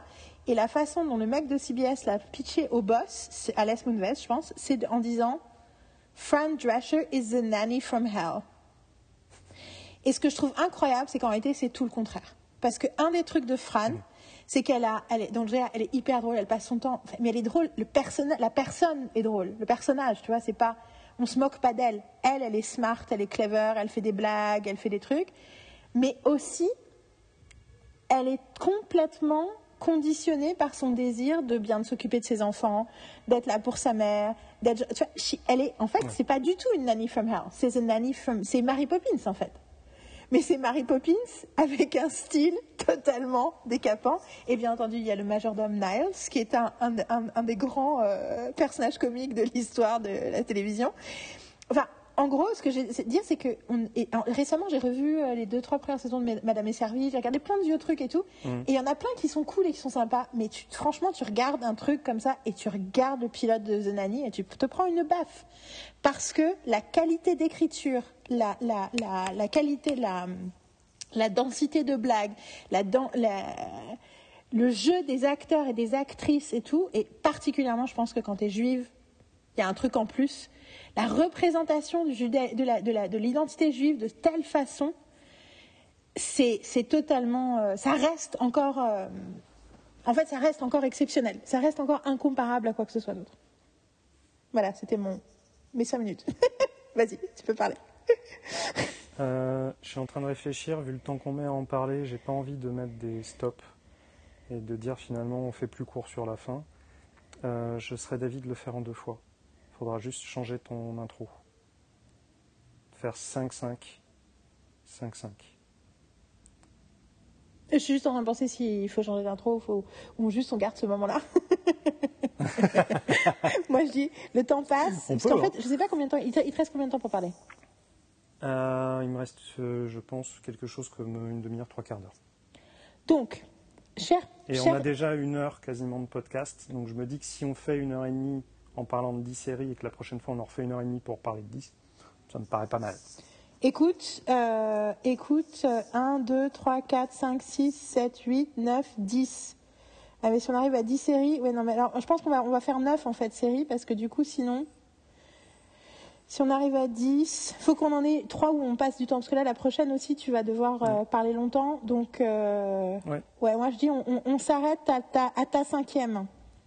D'accord. Euh, et du coup, euh, je, je, trouve un truc, euh, je ferai une, pseudo intro dans l'intro, dans le machin. Donc, ok, donc voilà, ça c'est Zonani. Tu avais des questions sur Zonani? Est-ce que je, t'ai changé ton avis? Je t'ai appris des trucs? Je t'ai donné envie? Dis-moi, dis-moi, dis-moi la vérité. Zonani, c'est une série que je trouvais sympathique à l'époque quand je la regardais, monstrueusement efficace. Exactement, c'est exactement ça. Par contre, par contre, j'étais fan de du euh, comment dire euh, du, majordome et de euh, comment il s'appelle Sissi Babcock. Oh la vache. En fait, quand, quand j'étais pas à fond dedans, il te les foutait dans une scène et j'étais là. Oh, allez, des saloperies, s'il vous plaît. Et ça loupait pas. Et, c'était brillant. Et c'est génial parce que, d'ailleurs, vraiment, il y a un truc où plus je revois la série, plus j'apprécie la fin, plus j'apprécie les dernières saisons qui effectivement ont un côté plus sentimental, plus machin, mais en réalité, je trouve que c'est et surtout, je trouve qu'en fait, les choix sont très très forts. Et en euh, J'en parlerai à un autre endroit, je suis sûre, en large en travers, mais il y a des décisions qui ont été prises par rapport à notamment euh, les étapes de la relation entre Maxwell et Fran, qui en fait sont tellement plus tu sais c'est les trucs qui me faisaient chier quand j'étais jeune parce que j'étais mais pourquoi et entre temps je les revois et je dis putain mais ça a tellement de sens ça a tellement de sens, même si c'est effectivement frustrant sur le coup. Et surtout, il y a une saison et demie entière où Fran pète un câble parce que Maxwell ne veut pas avouer ses émotions pour elle. Et elle le dit ouvertement et elle passe son temps. Et tout le monde sait, les enfants savent, tout le monde sait que c'est parce que le père est émotionnellement constipé qu'elle pète un câble. Et, et, il l'assume. Et du coup, tu te dis, putain, mais, et notamment, Sissy et Niles, je trouve aussi que toute l'évolution et la conclusion de leur relation est absolument parfaite et explique tout le reste. Tu vois ce que je veux dire? Ouais. Donc euh, voilà, c'est hyper jubilatoire à regarder jusqu'au bout. Ok. Je, fais ma troisième. Vas-y, fais ta troisième. The Simpsons. Ta. Donc deuxième bonus, enfin deuxième, euh, je sais pas comment on appelle ça, Ding Blooms euh, Bamboozle. You've been bamboozled. Euh, Alors, euh, les Simpsons. Euh, en fait, j'ai le même lien, je pense, avec les Simpsons que j'ai avec Twilight Zone. C'est que jusqu'ici, je voyais des dessins animés que je vais catégoriser de mon âge, mais les dessins animés des années 80, quand on y réfléchit bien, n'étaient pas de mon âge quand je les regardais. Mais ça, je m'en suis rendu compte plusieurs années plus tard. Mais The Simpsons, c'était ah merde, on peut faire de l'animation comme ça. Ça a été une révolution pour moi. Ça m'a tapé derrière la tête et je, je m'en remettais pas quoi. C'était une, vraiment une révolution. Euh, c'est une série très particulière dans le sens où il faut accepter que ça soit des personnages qui n'évoluent pas du tout ni en âge, ni en, euh, maturité. en maturité, ni en psychologie, même si, suivant les choses qu'ils ont à faire, euh, Lisa, tu auras l'impression qu'elle a plus 16 ans que, que 10. hein. Euh, ou d'ailleurs, je crois que c'est 8. Elle est censée avoir 8 ans. Ce qui est ahurissant, vu certaines choses qu'elle se retrouve à faire. Donc, faut pas trop s'accrocher là-dessus. faut surtout pas essayer euh, de, comment dire, de, de trouver des liens de temporalité. Euh, quelque part, les personnages des Simpsons, c'est un petit peu comme des avatars de leur, euh, de leur, euh, de leurs contemporains. Mais pas, faut, faut, arrêter, arrêter. J'ai vu des gens se dire non mais comment Homer dans certains épisodes sa jeunesse c'est dans les années 70 puis après c'est dans les années 80. Oui mais c'est parce qu'en fait on est en 2022 et puis comme en 89 il a toujours 44 ans donc forcément si on revient dans le passé on va pas aller dans le passé dans les années 70 quand tu es en en 2022, ça n'aurait aucun sens non plus, en fait. Il n'y a pas de bonne solution. Euh, si, on avait, si on les avait fait évoluer, Homer serait déjà mort, vu ce qu'il mange, vu comment il vit. il n'aurait pas tenu, le garçon.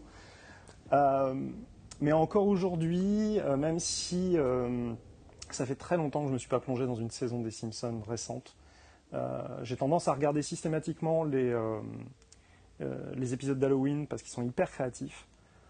Euh, mais euh, pas forcément les saisons entières. Euh, il y a eu une baisse de qualité de l'écriture, j'ai envie de dire, qui est naturelle au bout d'un certain nombre d'années. Surtout que les équipes changent pas des masses en fait au niveau des, euh, Sérieux? au niveau des que moi, scénarios. j'avoue que je- juste, c'est le moment où je dis, moi, j'y connais, je connais des choses très tangentielles sur les Simpsons. C'est-à-dire que Ouais. J'ai des gens, enfin, je sais des trucs sur les Simpsons parce que je m'intéresse à des trucs externes qui, du coup, il y a des gens qui ont des liens avec des- les Simpsons. Mais je n'ai jamais, je pense que j'ai jamais vu un épisode en entier en anglais et j'ai dû voir Ouais. trois épisodes en entier dans ma vie. D'accord. Euh, le, le truc, c'est que les, les équipes ont, é- ont évolué, bien évidemment, elles ont changé, mais euh, c'est des changements, euh, c'est long à venir, quoi. C'est long à se, c'est long à se faire. C'est pas comme, par exemple, pour, pour prendre quelque chose qui est plus comparable euh, aux Simpsons qu'autre chose, c'est euh, le Saturday Night Live, qui existe depuis des années et des années, qui est aussi une machine à, à rire quelque part, mais tu as les équipes qui changent tous les, euh, tous les Tout le temps. 5-6 ans. euh, et il y a un turnover de, de fou, j'imagine même pas à l'écriture. Je, je connais que les, les fronts et, et leurs changements, mais à l'écriture, ça doit changer en permanence. Les Simpsons, c'est pas le cas. Donc du coup, tu as, une forme d'épuisement, et c'est vrai que quand tu les entends parler, les, euh, les scénaristes des Simpsons, quand ils font des... euh, à une époque, je regardais vachement leurs euh, commentaires audio sur les, sur les épisodes, tu sentais que le, le cœur de leur sujet à chaque saison, c'était de dire qu'est-ce que ce personnage n'a pas encore fait? Mhm. Et je veux bien croire qu'au bout d'un moment, c'est compliqué. Bah, ça fait 30 ans, quoi. Ça fait, 30 ça fait 35. C'est 89, saisons, non? C'est pas 89 88 ou 89, je crois que c'est la 34e ou 35e. Enfin, c'est ahurissant, c'est euh, c'est juste incroyable. Et c'est sûr que euh, l'âge d'or, c'est entre la saison 4 et la saison 9, où tu as vraiment. euh, c'est pas chaque épisode est hilarant, mais presque. Du en coup, tout cas, il y a énormément, tu, il tu y a, regardes, il y a énormément de, classiques de- des Simpsons. Euh, t'as vu tous les épisodes? Pas les récents. je crois que je suis euh, jusqu'à la saison. Je dois être à jour à la saison 25 en fait. Ce qui paraît monstrueux quand tu penses. C'est clair. Non, j'ai que, j'ai que 25 saisons de. Après, moi, j'ai 18 saisons d'NCIS. Hein. Ça va après. Donc, euh, Ah, ça compte pour- comme c'est la 36 seule- saisons des Simpsons, c'est deux fois plus comme temps. C'est la, c'est non mais c'est la, tu vois, c'est la seule, mais euh, j'ai 18 saisons d'NCIS, euh, j'ai 18 saisons d'NCIS quoi. Donc, euh, Mais, euh, et je pensais mais, pas euh, que ça m'arriverait un jour. ça m'est arrivé, genre j'ai j'ai lâché toutes les autres, mais celle-là.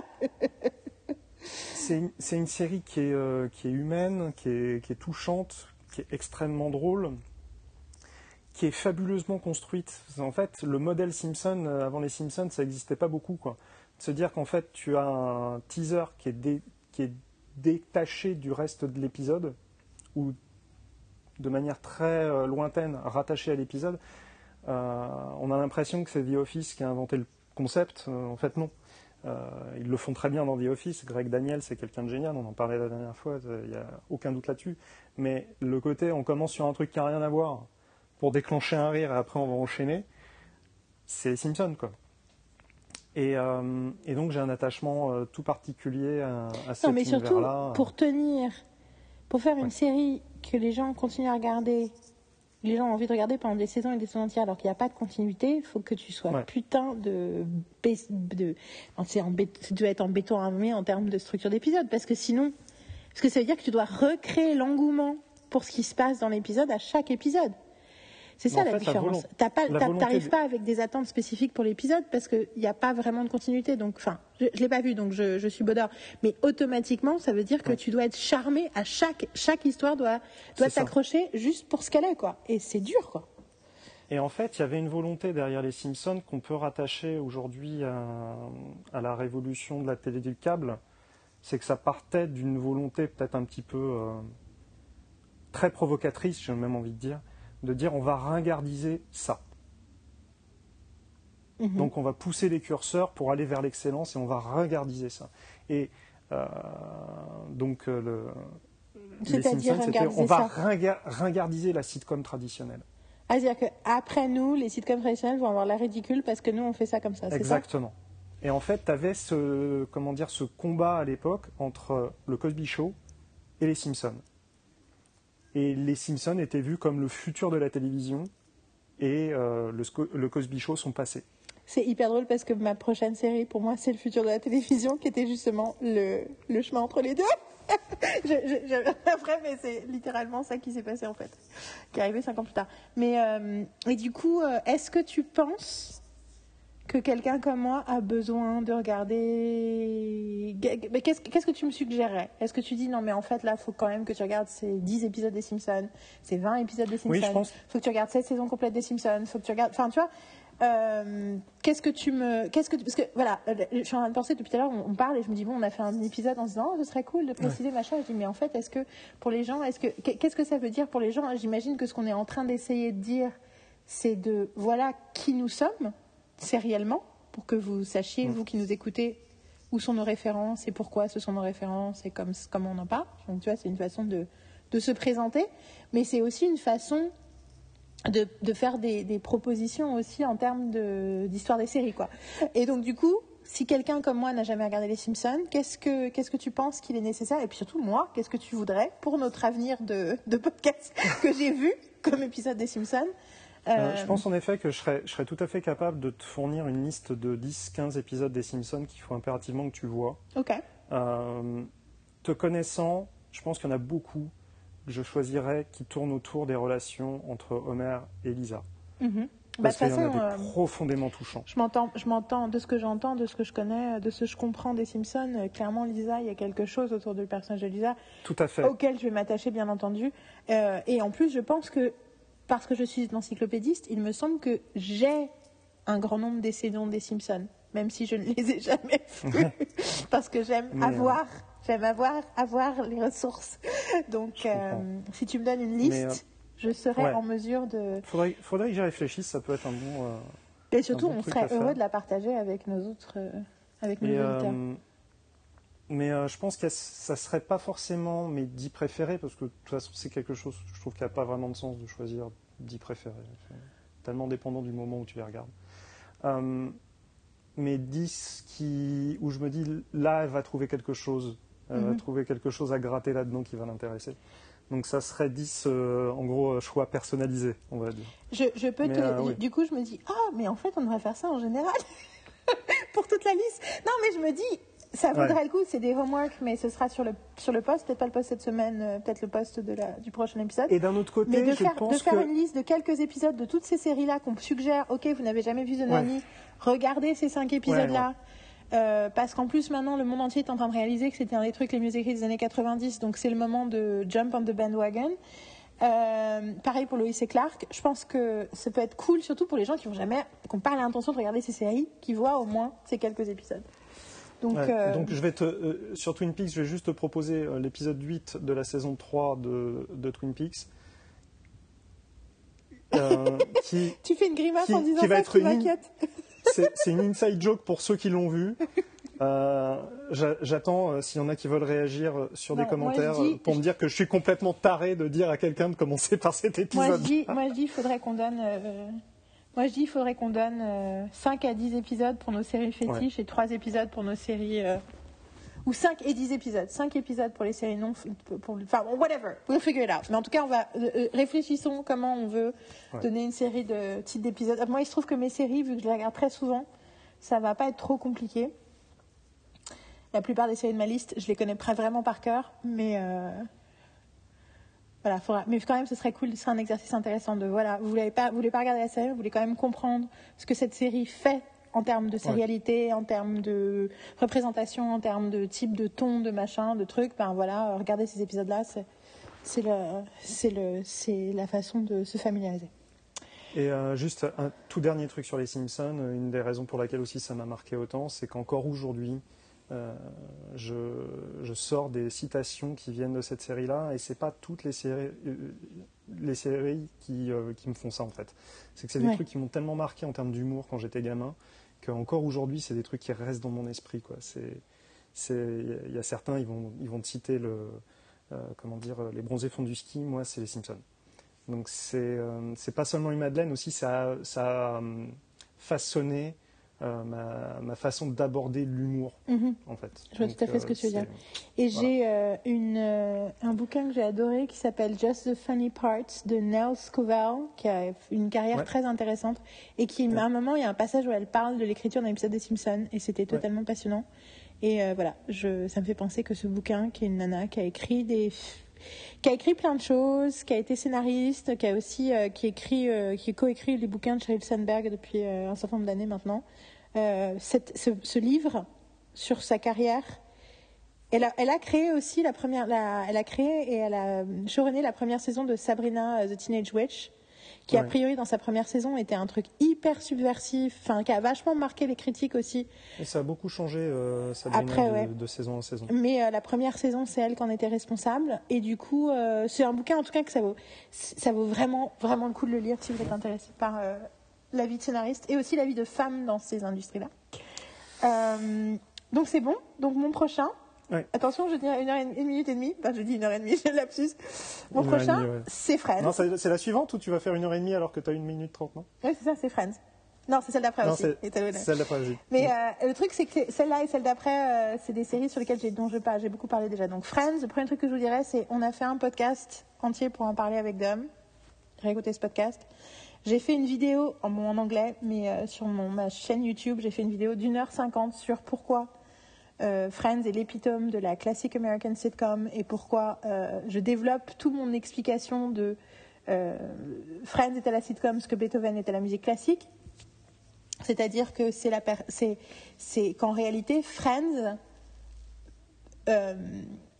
excelle dans les l'art de la sitcom classique tout en changeant la forme en créant de la continuité émotionnelle euh, à chaque épisode.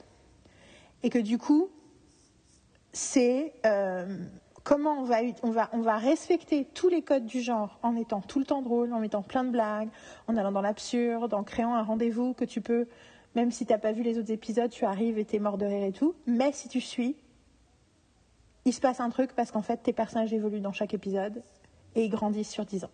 Euh, la clé de Friends, pour moi, c'est euh, trois choses.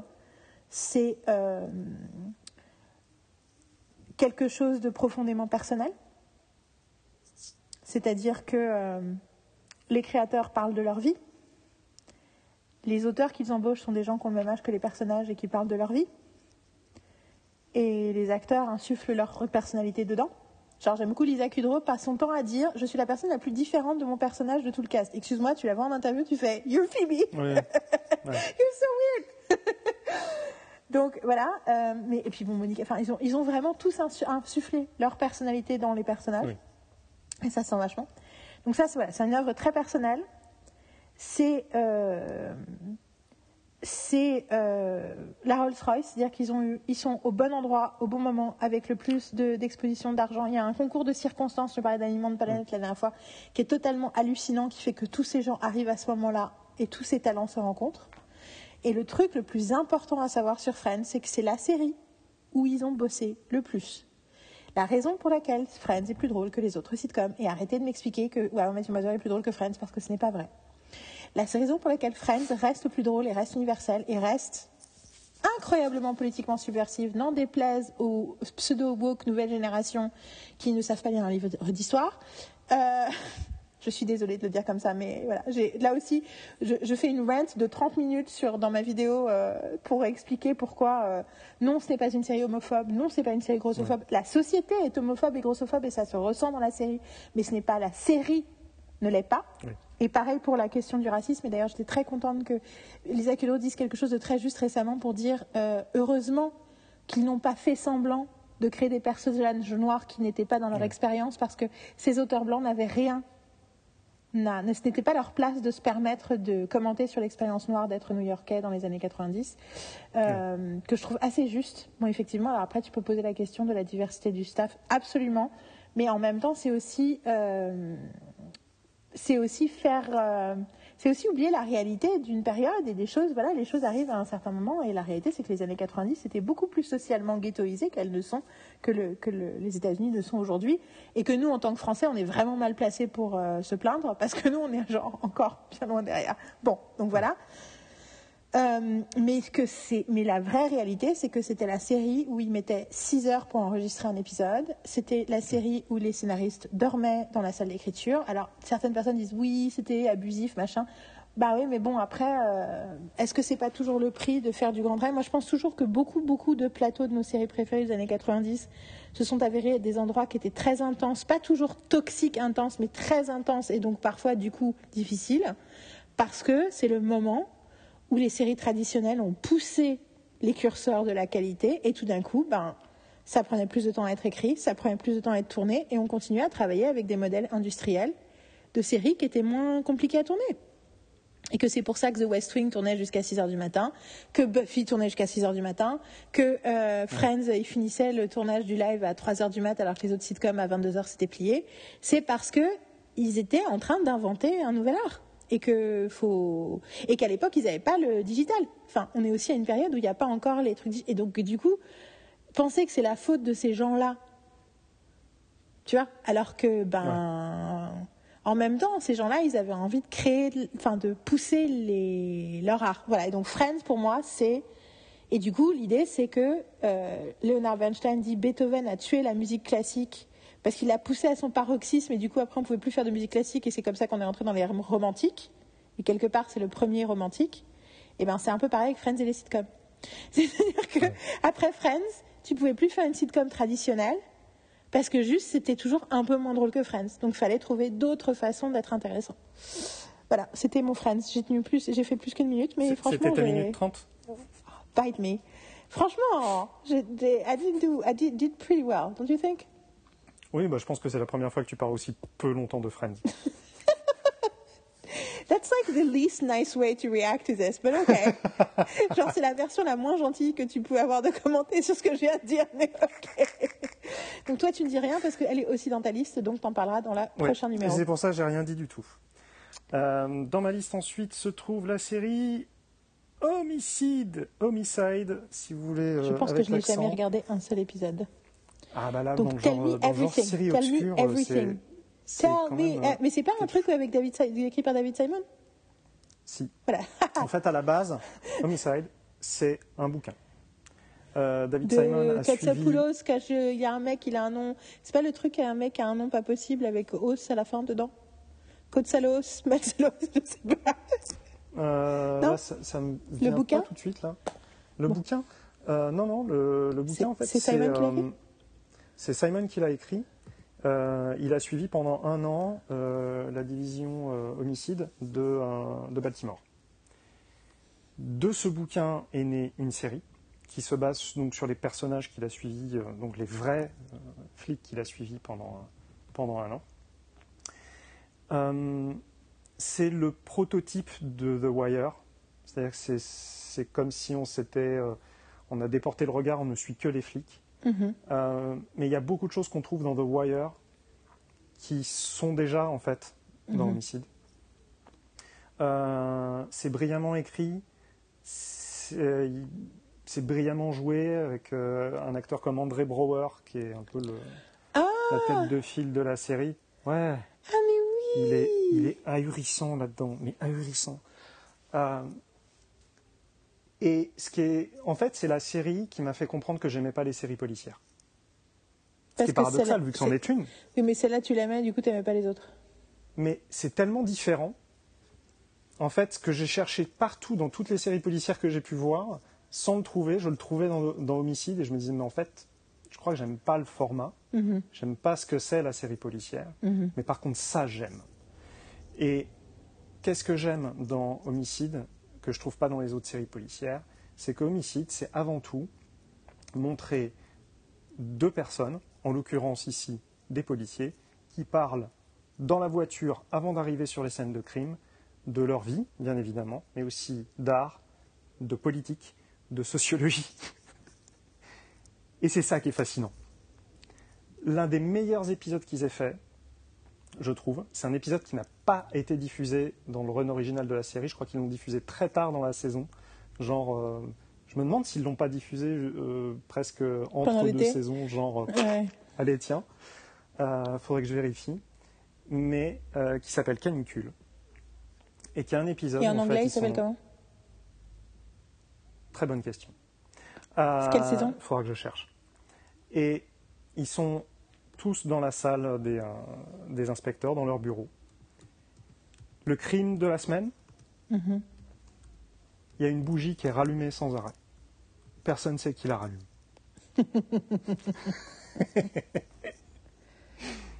Et ils sont tous dans le truc, la clim ne marche plus. Ils crèvent de chaud comme des... Comme des... Ils sont en flotte. Et tu as tellement de moments fascinants dans cette série. Il y a la meuf du ménage qui vient euh, et qui croise les flics et avec qui une des flics discute des, euh, da- des différences de traitement entre les hommes et les femmes, qui fait une longue tirade sur le cancer de la prostate et le cancer du sein. Pourquoi on, on a tellement de progrès sur le cancer de la prostate? Parce que c'est des mecs. Euh, T'as une longue tirade de André Brouwer qui explique que, ouais, bah en fait, quand il fait chaud, faut boire chaud parce que sinon ton corps il n'est pas adapté et t'as tout le monde qui, est là en train de lui dire mais putain je te vois boire ton truc j'ai encore plus chaud c'est plein de moments comme ça qui sont je trouve mais tellement bien écrits c'est brillant J'ai une question. Est-ce Mais- que c'est un truc ouais. est-ce que c'est possible que ce soit un épisode qui s'appelle Smoke Gets in Your Eyes? Où il parle Hmm, du smoking et de non-smoking parce que c'est ce que j'ai trouvé sur les sites français. Ce qui serait étonnant parce que c'est en plus, je crois que c'est genre le titre du premier épisode de Mad Men. Donc euh, j'étais là, wait, est-ce qu'il y a une, réfé- une référence que j'ai ratée?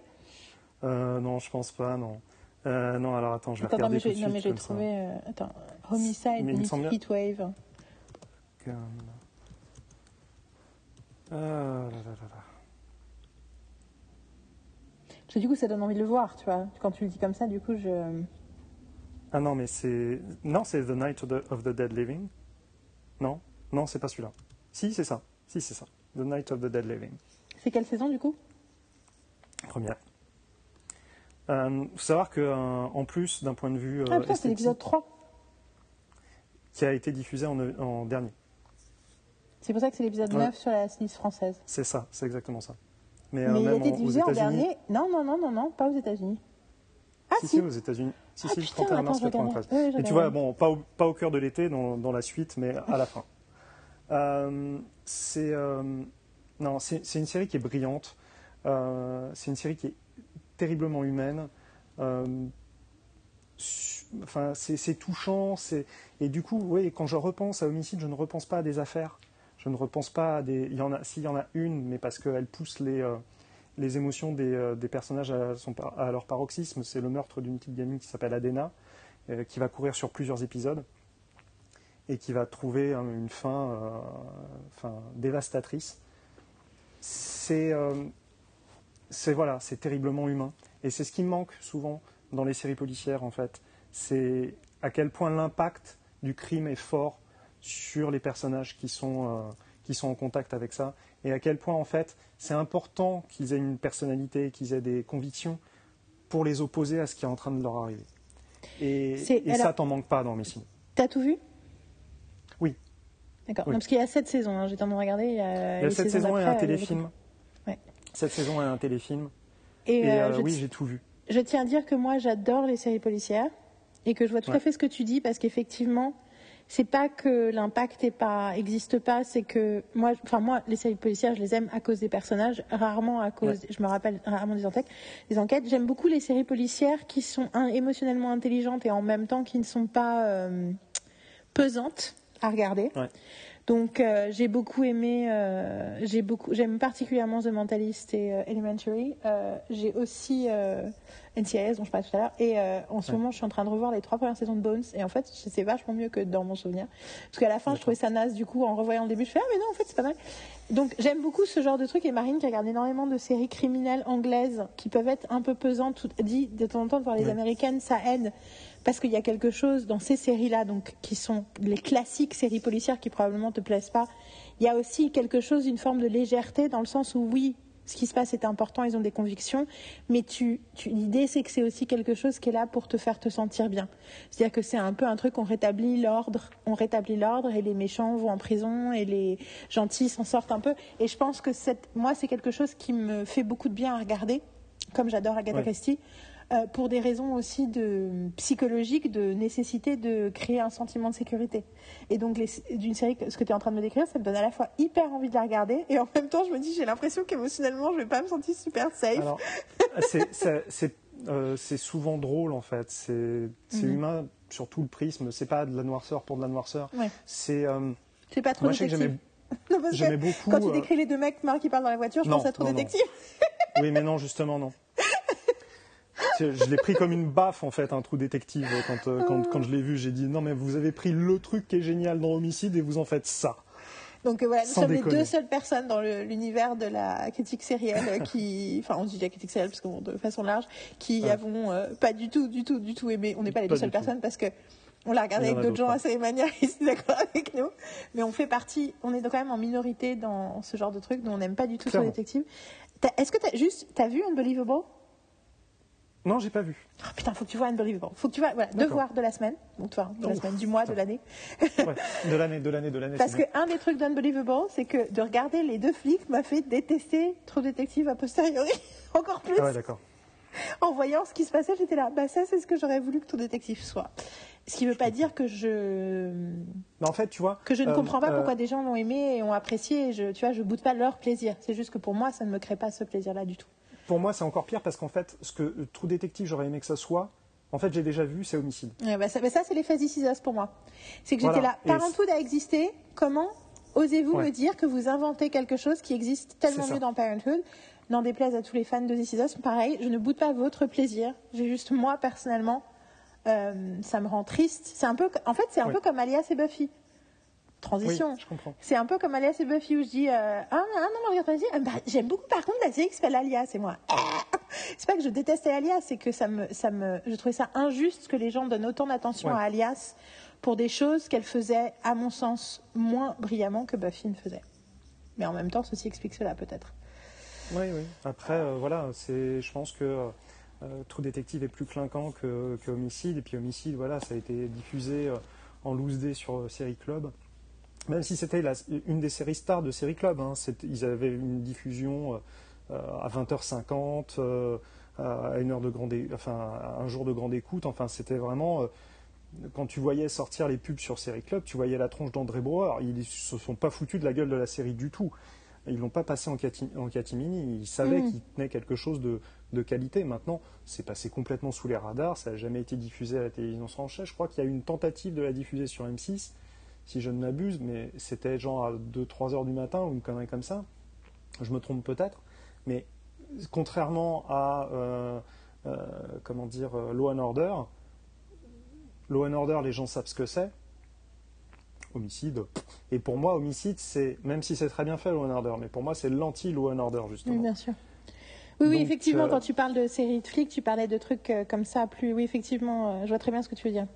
Et moi, c'est vrai que j'aime, comme par hasard, j'aime les trucs entre les deux, c'est-à-dire les trucs où on a un truc procédural assez on reste un truc et en même temps il y a des relations personnelles. Enfin tu vois moi, je sais pas si tu as vu Elementary, mais un des trucs j'ai toujours pas vu. Alors pareil, je n'ai pas vu les trois derniers épisodes de la série. Me demande pas pourquoi.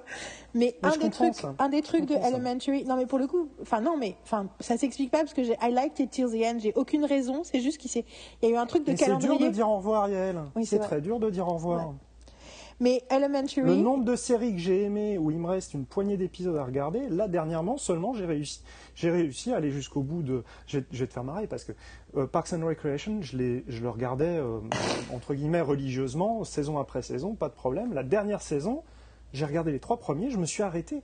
J'ai repris euh, bah, 7 ou 8 ans plus tard, je, je crois. Là, il y, y, a à peine. ouais, il y a un an, j'avais repris. Et ben, tu sais quoi? J'ai arrêté avant le dernier épisode. C'est Et j'ai seulement vu, j'ai tout revu récemment. trois mois après, je me suis dit putain non là t'abuses, tu vas le regarder, tu vas leur dire au revoir. C'est bien en plus, il est bien en plus ces derniers épisodes. Il est très bien, il est très bien. J'ai revu tout, j'ai revu toute la fin. C'est très dur de dire au revoir. Donc euh, du coup, euh, mais Elementary, la qualité de la relation et l'intelligence de la relation et le fait que, le fait que, mais il y a vraiment le côté, on va prendre Sherlock Holmes au sérieux en imaginant que Sherlock Holmes existe à un moment où on a AA meetings, on a de la psychologie moderne, on a la science moderne sur euh, le psyché, sur le machin, et qu'est-ce que ça veut dire? Et aussi, on a une structure, et ce qui est, le truc qui est fou dans Elementary, c'est qu'il y a une relation asexuelle, mais, mais enfin pas amoureuse du tout, mais de, de partenariat d'engagement de vie entre Watson et Holmes, alors que justement ils sont passés outre la problématique originale de euh, ces crypto euh, gays et tout. Là, c'est une nana. Et, ce truc, moi, surtout à cause de mes choix de vie, moi qui vis avec ma meilleure amie, l'idée que ces, deux-là se disent non, on a envie de vivre ensemble. Au début, on vit ensemble par, par euh, nécessité, mais on a envie de vivre ensemble parce que en fait, c'est mieux d'être à deux et en même temps on est libre et en même temps. Enfin, tu vois, c'est. Et tu dis, putain, ça c'est sur les heures de grandes écoutes et c'est des. Enfin, voilà. Et, et, je trouve qu'en général, c'est, ils traitent de plein plein de choses de façon brillante. Bon, pardon, c'était une digression dans la digression, mais c'est pas grave, on arrive à la fin, donc on va y arriver. Mais là, tu as, un défi. Oui, je sais. Parce que s'il y en a bien une où je vais te dire, faut tenir une minute trente, c'est celle-là. Mais celle-là, pour le coup, je peux le faire. Euh, la, ma série préférée de tous les temps, pour les gens qui me connaissent un tout petit peu, le savent déjà. Et sur mon site, il y a un onglet Buffy. Vous pouvez aller regarder tout ce que j'ai dit. Mais donc, c'est Buffy contre les vampires, euh, better known as Buffy the Vampire Slayer, que j'associe systématiquement à Angel parce que pour moi, c'est vraiment le, le, yang du yin de Buffy et ça mérite d'être vu aussi. C'est la meilleure série jamais écrite tout simplement. C'est-à-dire qu'au-delà du fait que c'est ma préférée parce que ça, ça me tient très très à cœur vu que c'est l'histoire d'une nana qui se bat avec le fait d'être, d'avoir une responsabilité parce qu'elle a la force pour euh, se battre contre les forces du mal. Elle a une responsabilité par rapport au monde qui est écrasante par rapport à son désir d'être juste quelqu'un de normal et d'être quelqu'un d'heureux. Et que c'est quelque chose qui, pour plein de raisons, me parle directement. C'est une série qui rejoint tous les genres. C'est une série drôle, c'est une série fantastique, c'est une série romantique, c'est une série existentielle, c'est une série euh, profonde, c'est une série légère, c'est une série qui ne se prend pas au sérieux, c'est une série qui prend ses personnages et ses histoires très très très au sérieux. C'est une série extrêmement bien écrite en termes de structure, de narration, mais aussi de dialogue. Et surtout, c'est la meilleure J'adore Loïs et Clark, comme je l'ai dit tout à l'heure, pour ces raisons de continuité émotionnelle. Friends aussi, mais Buffy, c'est l'étape du dessus. C'est-à-dire qu'il y a un truc de structure narrative dans la série en général, dans chaque saison, dans les arcs de saison, dans l'épisode. On est sûr, si vous voulez comprendre comment on structure une série, il faut regarder Buffy, parce que vous allez apprendre des trucs que presque aucune autre série, aucune autre série n'a réussi à faire. That's it. Mais du coup, euh, j'ai pas tout saisi. T'aimes bien? Fight me. Euh, Juste, euh, je ne rebondirai pas sur Buffy. Euh, je pense qu'on on le fera ultérieurement. Ça pourrait être intéressant, mais ça demande plus que trois minutes. Je vais euh, redire juste un petit détail que j'ai pas dit sur Homicide quand j'ai dit que c'était l'anti-Law and Order. Il faut savoir que les deux séries se déroulent dans le même univers et qu'il y a pas mal de crossover entre les deux séries et qu'il y a même le personnage de Richard Belzer qui est passé d'Homicide à Law and Order euh, SVU plus tard. C'est le personnage de John Munch qui est le personnage qui a été le plus utilisé dans la télévision américaine, si je ne m'abuse. Je crois qu'il est apparu dans cinq séries différentes. Euh, donc voilà, c'était le, le- le petit détail. Mais non, je ne, relance, je ne Si, relancerai alors- pas sur Buffy. Alors si, je vais te dire pourquoi. je vais te dire pourquoi. Je Parce savais. que non, mais c'est un truc dans mes cours dont je parle beaucoup, qui est Oui. la nécessité de souligner les choses avec lesquelles on est d'accord ou pas d'accord, mais surtout les choses auxquelles on est d'accord. Et du coup, si tu ne dis rien, ça sous-entend pour le spectateur auditeur, c'est pas des spectateurs, ils ne voient pas, ça sous-entend que soit tu n'as pas d'intérêt, pas d'opinion, enfin tu vois ce que je veux dire et donc, il faut que tu dises quelque, en 30 secondes quelque chose sur Buffy. Surtout qu'en plus, de, spécifiquement de nos jours, c'est très compliqué. Ça a toujours été compliqué d'être fan de Buffy, c'est encore plus compliqué aujourd'hui. On est mal compris, on n'est pas pris au sérieux. Du coup, c'est. Voilà. Alors, j'ai pas envie quand même de rentrer dans les détails de mon ressenti sur Buffy, mais je vais expliquer plusieurs petits points de Mhm. mon rapport avec Buffy. Exactement. Le premier, j'enregistrais les épisodes sur Série Club. Le deuxième, vu que ça tardait à venir en France, j'ai acheté des cassettes en import, Mhm. en VO, que c'est une série que j'ai finie. Angel, je l'ai pas terminé. C'est le seul point noir, je sais. Non, mais je Euh. suis I'm so jealous because you still have that to look forward to. Donc j'ai envie de dire que ces points-là, je pense, euh, situent mon attachement, même si elle ne fait pas partie de mon top 10. Comme on, on avait échangé là-dessus, j'ai dit à, à- à Yael clairement qu'elle était dans mon top 20. C'est une évidence. Ça m'a rappelé à quel point c'était dur de faire un top 10. C'est clair. Mais euh, c'est une série qui a été importante aussi pour ma, ma série Philly et euh, je l'ai jamais réellement considérée comme un truc pour euh, euh, nénette euh, sans intérêt, comme ça a pu être perçu, je pense, à une époque de sa sortie en France. Est-ce que tu es revenu à Buffy? Est-ce que tu est-ce que as retour... que as repassé du temps avec Buffy ces dernières dix années? Ces dernières dix années, non. Je sais que je vais me replonger dedans quand je vais le faire, la faire découvrir à mes gosses. I think that's great. Ouais. Bon, par contre, ce qui me fait chier, c'est que ça sera en VF, mais bon, on s'y fera. Euh, mais euh, ouais. Hmm, Ça mérite peut-être de, ça mérite peut-être euh, qu'on, a- parce que pour le coup, je pense que c'est pire que Friends en termes de, des- de différence de sens entre l'anglais et le français. On est à un oui, truc où il y a une perte de sens qui fait que même, même je dirais, tu vois, c'est un peu comme Let It Go en français. Tu sais comment Oui, là, c'est une oui, chanson sur l'empouvoirment qui devient une chanson sur la, le fait de subir sa condition féminine? Et ben, c'est un peu pareil. Du coup, du coup, ça a un côté un peu contre-productif de la regarder en VF. Mais bon, on en reparlera. On en reparlera. On Ouais. peut développer des stratégies. Écoute, le. Après, ça marche quand même. hein. Ça montre à quel point c'est subliminal Oui, comme ça, série. ça marche quand même. Moi, je l'ai commencé en VF et euh, après, euh, quand je chopais les je chopais les épisodes en VF quand ils passaient sur M6. Mais c'est à partir du moment où Série Club l'a reprise et passé en VO que je suis vraiment tombé dedans et donc chaque saison sur sur Série Club, les chopais. Et je crois que c'est la saison 3 que j'avais euh, j'avais acheté en import. Et j'ai juste envie de te dire, tu n'es pas prêt. Ouais. Tu n'es pas prêt. Dans le sens, euh, tu n'es pas préparé à ce que ça va être de revoir Buffy avec ton cerveau adulte. Ah oui. C'est juste, quand je dis que c'est la meilleure, c'est aussi parce que c'est totalement ébouriffant. La richesse et la qualité de presque. Et je veux dire, il y a quelques épisodes que j'aime vraiment pas, mais même ces épisodes-là sont drôles déjà. et euh, et, c'est juste la, profondeur la, la, la polysémie, comme dit Carole souvent, de cette série est, est ahurissante. C'est-à-dire que, et franchement, je pense que il n'y a aucun, il n'y a pas d'équivalent. Il n'y a aucune série qui arrive à dire un truc et à vouloir dire 15 trucs tout le temps, tout le temps, tout le temps, tout le temps. Et c'est pour ça aussi que c'est ma préférée.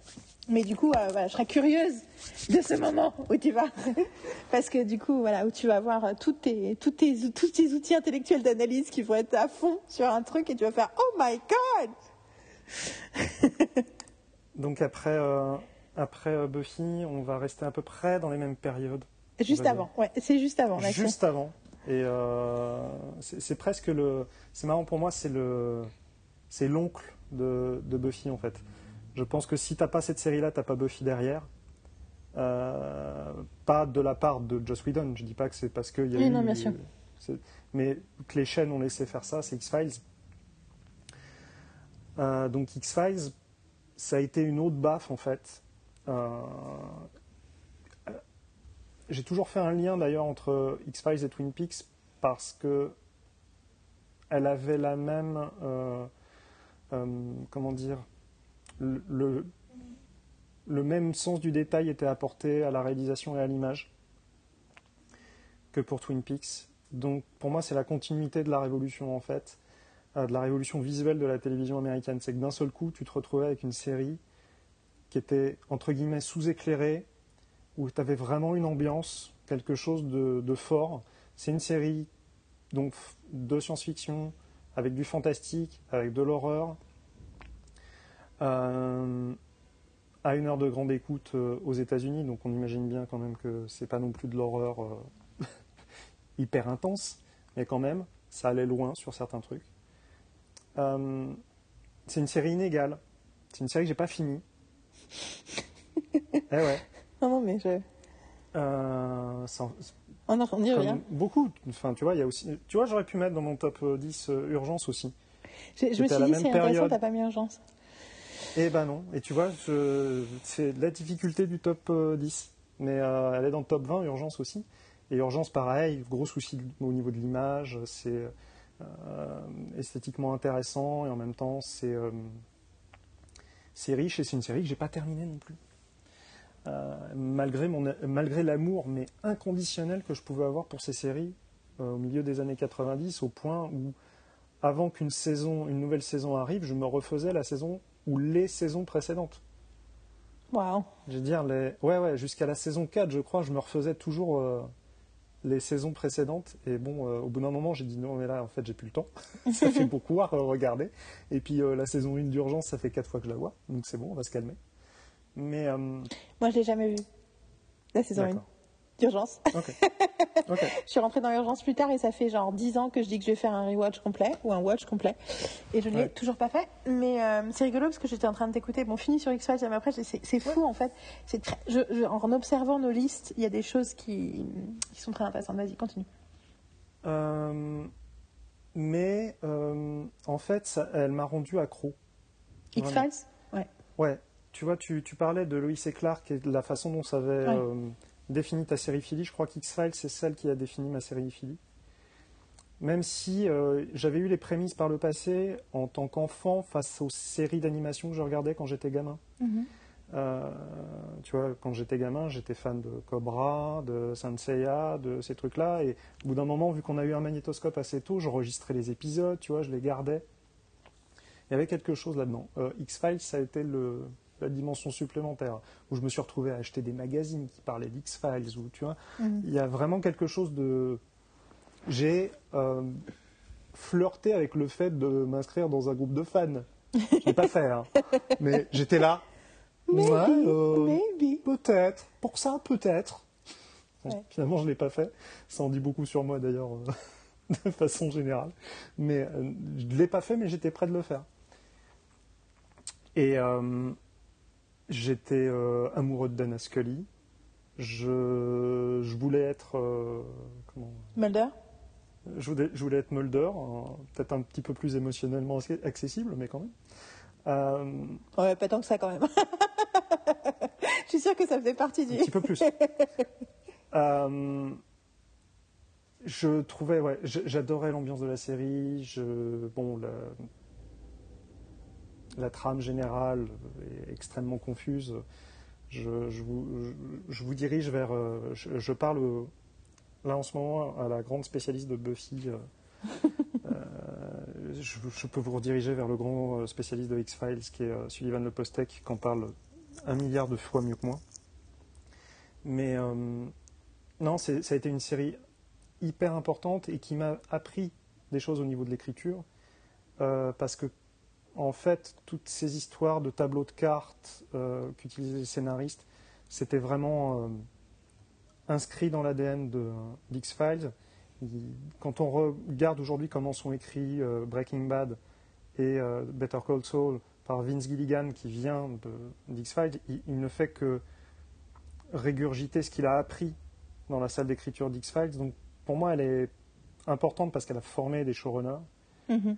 Euh, quasiment tous les scénaristes qui sont passés par X-Files euh, d'importance sont devenus showrunners par la suite. C'est pas pour rien. C'est le cas de Buffy aussi. hein. Pour eux. C'est le cas de Buffy aussi, et c'est très intéressant parce que c'est vraiment, tu sens que c'est deux séries qui ont été connues, c'est les deux premières séries qui ont, donc, tout d'un coup été connues dans le public par rapport à leur showrunner.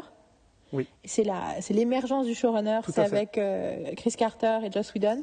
Et dans les deux cas, ce sont des gens qui ont formé des tonnes de gens. Parce que Exactement. énormément des gens qui sont passés par eux sont devenus des auteurs et des showrunners de séries. Ou des, euh, et quand c'est pas des showrunners, c'est des number two, c'est des gens qui ont grosse, grosse euh, importance Et dans l'industrie. Et tu n'as pas, euh, tu n'as pas ces deux séries-là, tu n'as pas la révolution. HBO comme elle est. C'est, c'est, c'est- du coup, c'est, c'est, c'est plus la même chose. Ça a été vraiment hyper important, hyper formateur. Et euh, ouais, non, c'est, une série importante, euh, un, petit peu comme euh, Quentin Tarantino a été important pour moi par rapport à l'écriture. C'est-à-dire que ça m'a ouvert un pan vers quelque chose d'autre. Ça m'a donné envie de creuser et de comprendre comment c'était fait, en fait. Et le fameux Created by Chris Carter était tellement imprimé dans mon esprit que je me suis mis à me dire d'accord, mais alors, executive producer, c'est quoi? Story editor, c'est quoi? Mhm. ça, ça a déclenché cette réflexion-là en moi. Je- Donc, euh, hyper formatrice. Du coup, j'ai jamais foutu les pieds dans une salle d'écriture d'X-Files et malgré tout, elle était formatrice pour moi. Mais je comprends, je comprends, je comprends tout à fait. Euh, c'est rigolo parce que j'ai le côté avec X-Files, j'ai le même problème qu'avec toutes les autres séries, c'est qu'en fait, euh, dont on a parlé depuis tout à l'heure, c'est que, en fait, moi, j'ai j'ai adoré les séries depuis l'âge de 4-5 ans, Mm. mais j'ai rarement été sur la série. Enfin, en fait, même, tu vois, mon amour de Friends, les premières années où j'étais fan de Friends, les gens prenaient pas Friends au sérieux. Il y a encore plein de gens qui prennent pas Friends au sérieux. En fait, si je regarde ma liste de séries, c'est que des cultural underdogs. Il y a une exception, euh, il y a deux exceptions en termes de respect euh, de la série, et ces deux séries qui ont été euh, moins regardées. euh, Enfin, tu vois, les exceptions Ouais. dans ma liste, c'est The West Wing, mais The West Wing, presque personne l'avait vu en France au départ, enfin, tu vois, quand c'est pas c'était et tout. Et l'autre exception, c'est Battlestar Galactica, tu vois. Mais toutes les autres, c'est des cultural underdogs. C'est-à-dire que c'est des trucs qui sont devenus, avec les années cultes, et maintenant on, re- on reconnaît, mais à l'époque, c'était pas pris au sérieux. Et en fait, ce que je découvre aussi, c'est que la raison pour laquelle j'étais attachée à ces séries dont je parle, c'est parce que les personnages féminins étaient mis vachement en avant. Bien sûr. Que en fait, que bon, bien, Buffy bien sûr, mais Friends, The Nanny, Lois et Clark, c'est aussi des séries où les personnages féminins sont plus connus que les personnages masculins. Et donc du coup, c'est intéressant que moi j'ai moins envie de regarder X-Files parce que en fait le moment où j'ai commencé à regarder X-Files, c'est parce que j'ai découvert que Dana Scully existait, mais Ouais. c'était pas le truc le plus évident au départ. Non. Moi, je me reconnaissais pas du tout dans Mulder. Euh, ensuite, ce qui s'est passé, c'est que je suis allée en, je me suis retrouvée à aller en Russie et pen- pendant que j'étais en Russie, c'était la saison 4 qui passait à la télévision russe. Et en Russie, en fait, la plupart des séries sont doublées par-dessus, comme on a Ouais. vu- comme les infos infomercials. Et donc j'ai découvert la voix de Gillian Anderson. Ouais. Et il y a un avant et un après découvrir la voix de Ah, Gillian Anderson. chose. hein. Ouais, Et du coup, j'ai fait OK, mais j'avais commencé déjà parce que justement, euh, pour le coup, dans mon- quand j'étais au, au lycée, les gens regardaient un peu X-Files, donc j'avais commencé à regarder un peu. J'ai plus regardé quand je suis rentrée de Russie la saison qui est passée sur M6, euh, automne 98. Je l'ai regardée pour le coup toutes les semaines parce que j'étais là, OK, euh, maintenant je suis un peu invested. Puis j'ai lâché l'affaire. J'ai essayé de la revoir il y a quelques années. Et il se trouve qu'un des trucs de mon identité, c'est que je suis une hardcore sceptique. Donc ce qui veut dire que je suis complètement branchée sur euh, l'application de la pensée critique à- au monde et à la vie. et que un des trucs des sceptiques américains, c'est de se battre contre pas mal de défenseurs du paranormal qui utilisent ça pour euh, foutre la merde dans la vie des gens. hein. donc euh, les faux, les médiums qui essayent d'élucider des disparitions, les, tous ces trucs comme c'est les gens qui disent, euh, enfin des ghost hunters et tous ces trucs-là. Et du coup, moi, c'est quelque chose qui me dérange profondément. Euh, sachant qu'il y a un malentendu, du coup, les gens ont l'impression que le scepticisme, ça veut dire qu'on n'aime pas le merveilleux, alors que pas du tout. Ouais. Ce qu'on n'aime pas, ce que les sceptiques se détestent, c'est pas. euh, Enfin, la plupart des sceptiques aux États-Unis, donc il y a des mouvements de machin. Le, le- le- la tradition du sceptique, c'est Houdini. Houdini, c'était un master sceptique. Donc c'était les magiciens qui prouvaient que les autres. Enfin, c'est Scooby-Doo en fait, les sceptiques. Ouais. c'est littéralement Scooby-Doo. Ouais. Et du coup, le truc de Scooby-Doo, et le truc des sceptiques en général, c'est qu'on on, on- on- on est passionné par le principe de Loch Ness et on adorerait rencontrer des fantômes Ouais. et des aliens. C'est juste qu'on est extrêmement énervé quand on nous raconte des histoires qui ne tiennent pas debout.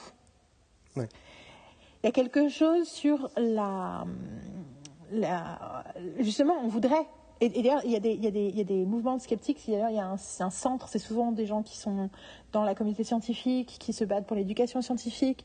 Et il y a- ils avaient créé, il y a une assoce qui existe et où c'est des hardcore skeptics euh, qui, euh, j'ai oublié son nom, mais c'est en gros des, ils mettent des scientifiques à disposition pour Hollywood, pour que quand ils font un truc, ils puissent s'adresser à des vrais gens pour arrêter de dire des conneries. Et, il y a des, et, c'est- et tu vois la différence entre les séries de science-fiction qui sont liées à la communauté skeptics et ceux que j'appelle les believers. Et X-Files, c'est une série de believers. Et du coup, j'ai essayé de la regarder et j'ai pas tenu le pilote. Parce que Ah ouais. dans ma tête, je m'engueulais avec Mulder. Et je disais, Scully, c'est la worst skeptic in the universe, quoi. Genre, non, that's not how you read. C'est quoi cette rhétorique? Tu, tu sais pas, tu vois, et, et en fait, il y avait le côté qu'elle était traitée dans la première saison comme un sous-personnage parce qu'elle était sous-payée et que du coup, enfin, il y a tout un, ça va ensemble, qui fait que du coup, vu qu'elle, c'est la représentation de qui je suis, déjà, c'est une femme et c'est une sceptique, Hmm. qui moi fait que, en fait, en fait, c'était, tu vois, c'était même pas un jugement sur la série, c'est que émotionnellement, j'arrivais pas à, à regarder. Tu vois ce que je veux dire? Ouais, je comprends. Et donc, du coup. Et ça s'améliore par la suite. Le traitement, le traitement de. Scully s'améliore considérablement. Et cependant, j'ai des souvenirs très précis dans cette saison 4 et cette saison 5 d'épisodes spécifiques et c'est pour ça que là j'ai particulièrement envie que tu me donnes une liste d'épisodes de- à regarder euh, préférés voilà ou que tu appelles Sullivan fais Sullivan tu m'envoies une liste parce que je me souviens d'épisodes en tant qu'épisodes qui étaient en termes de dramaturgie en termes d'ambiance en termes d'idées de... et du coup genre, je ne reprocherais, enfin, tu vois, je vais jamais juger, enfin, tu vois, parce qu'il y a des gens qui me disent, ah, ma série préférée, c'est ça, je fais, hum, hum, interesting. Jamais si quelqu'un me dit ça sur X-Files, parce que je vois exactement là, tout ce que, mais c'est, mais c'est rigolo de regarder, de, réaliser que moi, souvent, je me retrouve à, qu'effectivement, vu que mon, ma grille de lecture et mes critères sont pas exactement les mêmes que tout le monde, automatiquement, il y a des choses que j'adore qui vont que plus difficiles d'accès pour les autres et des choses qui sont des cultural touchstones que, avec, que, que j'apprécie mais avec lesquelles j'ai un attachement moins direct. Ouais, je comprends. Mais c'est ça que je trouve euh, génial dans nos conversations aussi, c'est que vu qu'on n'a pas du tout la même liste, c'est hyper Non. intéressant de voir qu'on est arrivé à des conclusions assez similaires en partant de trucs très différents, pas si différents que ça d'ailleurs, mais pour nous quand même spécifiques. Enfin, il y a quand même de la spécificité dans nos choix et je pense que c'est vraiment intéressant d'en parler euh, comme ça. Après, on, on- on- tu, as, tu as bien fait de resituer le, la liste comme étant pas les 10 meilleures ou les 10 séries préférées, mais les 10 séries qu'on considère les plus importantes. Alors des fois, ça s'overlap et les plus importantes sont celles qu'on préfère. Mais oui, non, c'est les, euh, les jalons de notre, de notre, de C'est ça. notre, de notre amour, euh, connaissance et, et, et artistry, je dirais, des céréales. Donc c'est vraiment, euh, c'est vraiment ce qui nous le a, rap- ce qui, ce qui, ce qui a, ce qui a le plus influencé notre regard en fait.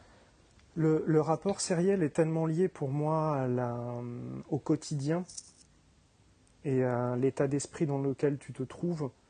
Euh, pour moi, tu découvres une série à une époque, euh, tu vas complètement passer à côté, tu la redécouvres euh, des années plus tard et ça tombe exactement au bon moment. Euh, donc euh, le, fait de sortir 10 séries, les 10 meilleures séries, euh, blablabla, de toute façon j'ai toujours détesté les, les, les hiérarchies ou les choses comme ça, ça me. J'adore les je- listes. tout- les listes, oui. Les hiérarchies, non. Les listes, oui. Je suis d'accord. Les listes, Oui, c'est génial. D'accord. Les, li- non, les hiérarchies, je suis d'accord. C'est d'ailleurs pour ça que j'ai suggéré qu'on la fasse euh, en ordre chronologique, cette liste, parce que je voulais pas qu'on essaye de commencer à rentrer dans une hiérarchisation. Je suis tout à fait d'accord avec toi. Et euh, moi, c'est un truc contre lequel je me suis battu même du temps où je faisais des listes de hiérarchie dans les sites sur lesquels je travaillais. Donc, pour toucher un peu du doigt le côté euh, surréaliste de la question.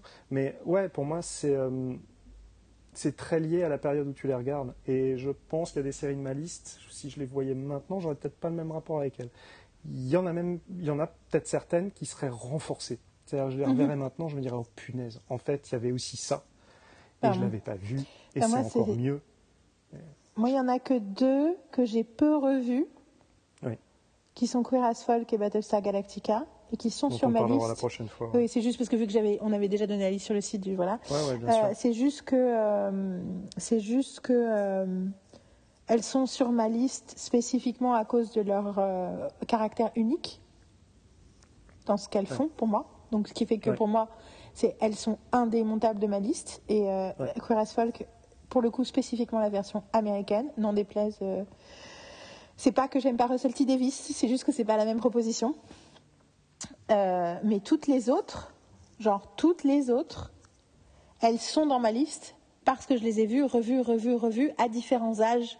Mhm. Et que justement, il s'est passé quelque chose, soit parce que, comme Loïs et Clark, j'ai compris des trucs sur moi-même a posteriori, ou parce que. Mais voilà, je peux dire que la personne que je suis a été influencée dans ma vie de tous les jours parce que Ouais. ces séries défendent d'un point de vue, Ouais. euh, y compris, euh, enfin, et je, voilà, y compris euh, Psych. Euh, pour ceux qui se posent la question, la série Psych en fait largement partie. C'est une série très très importante pour moi.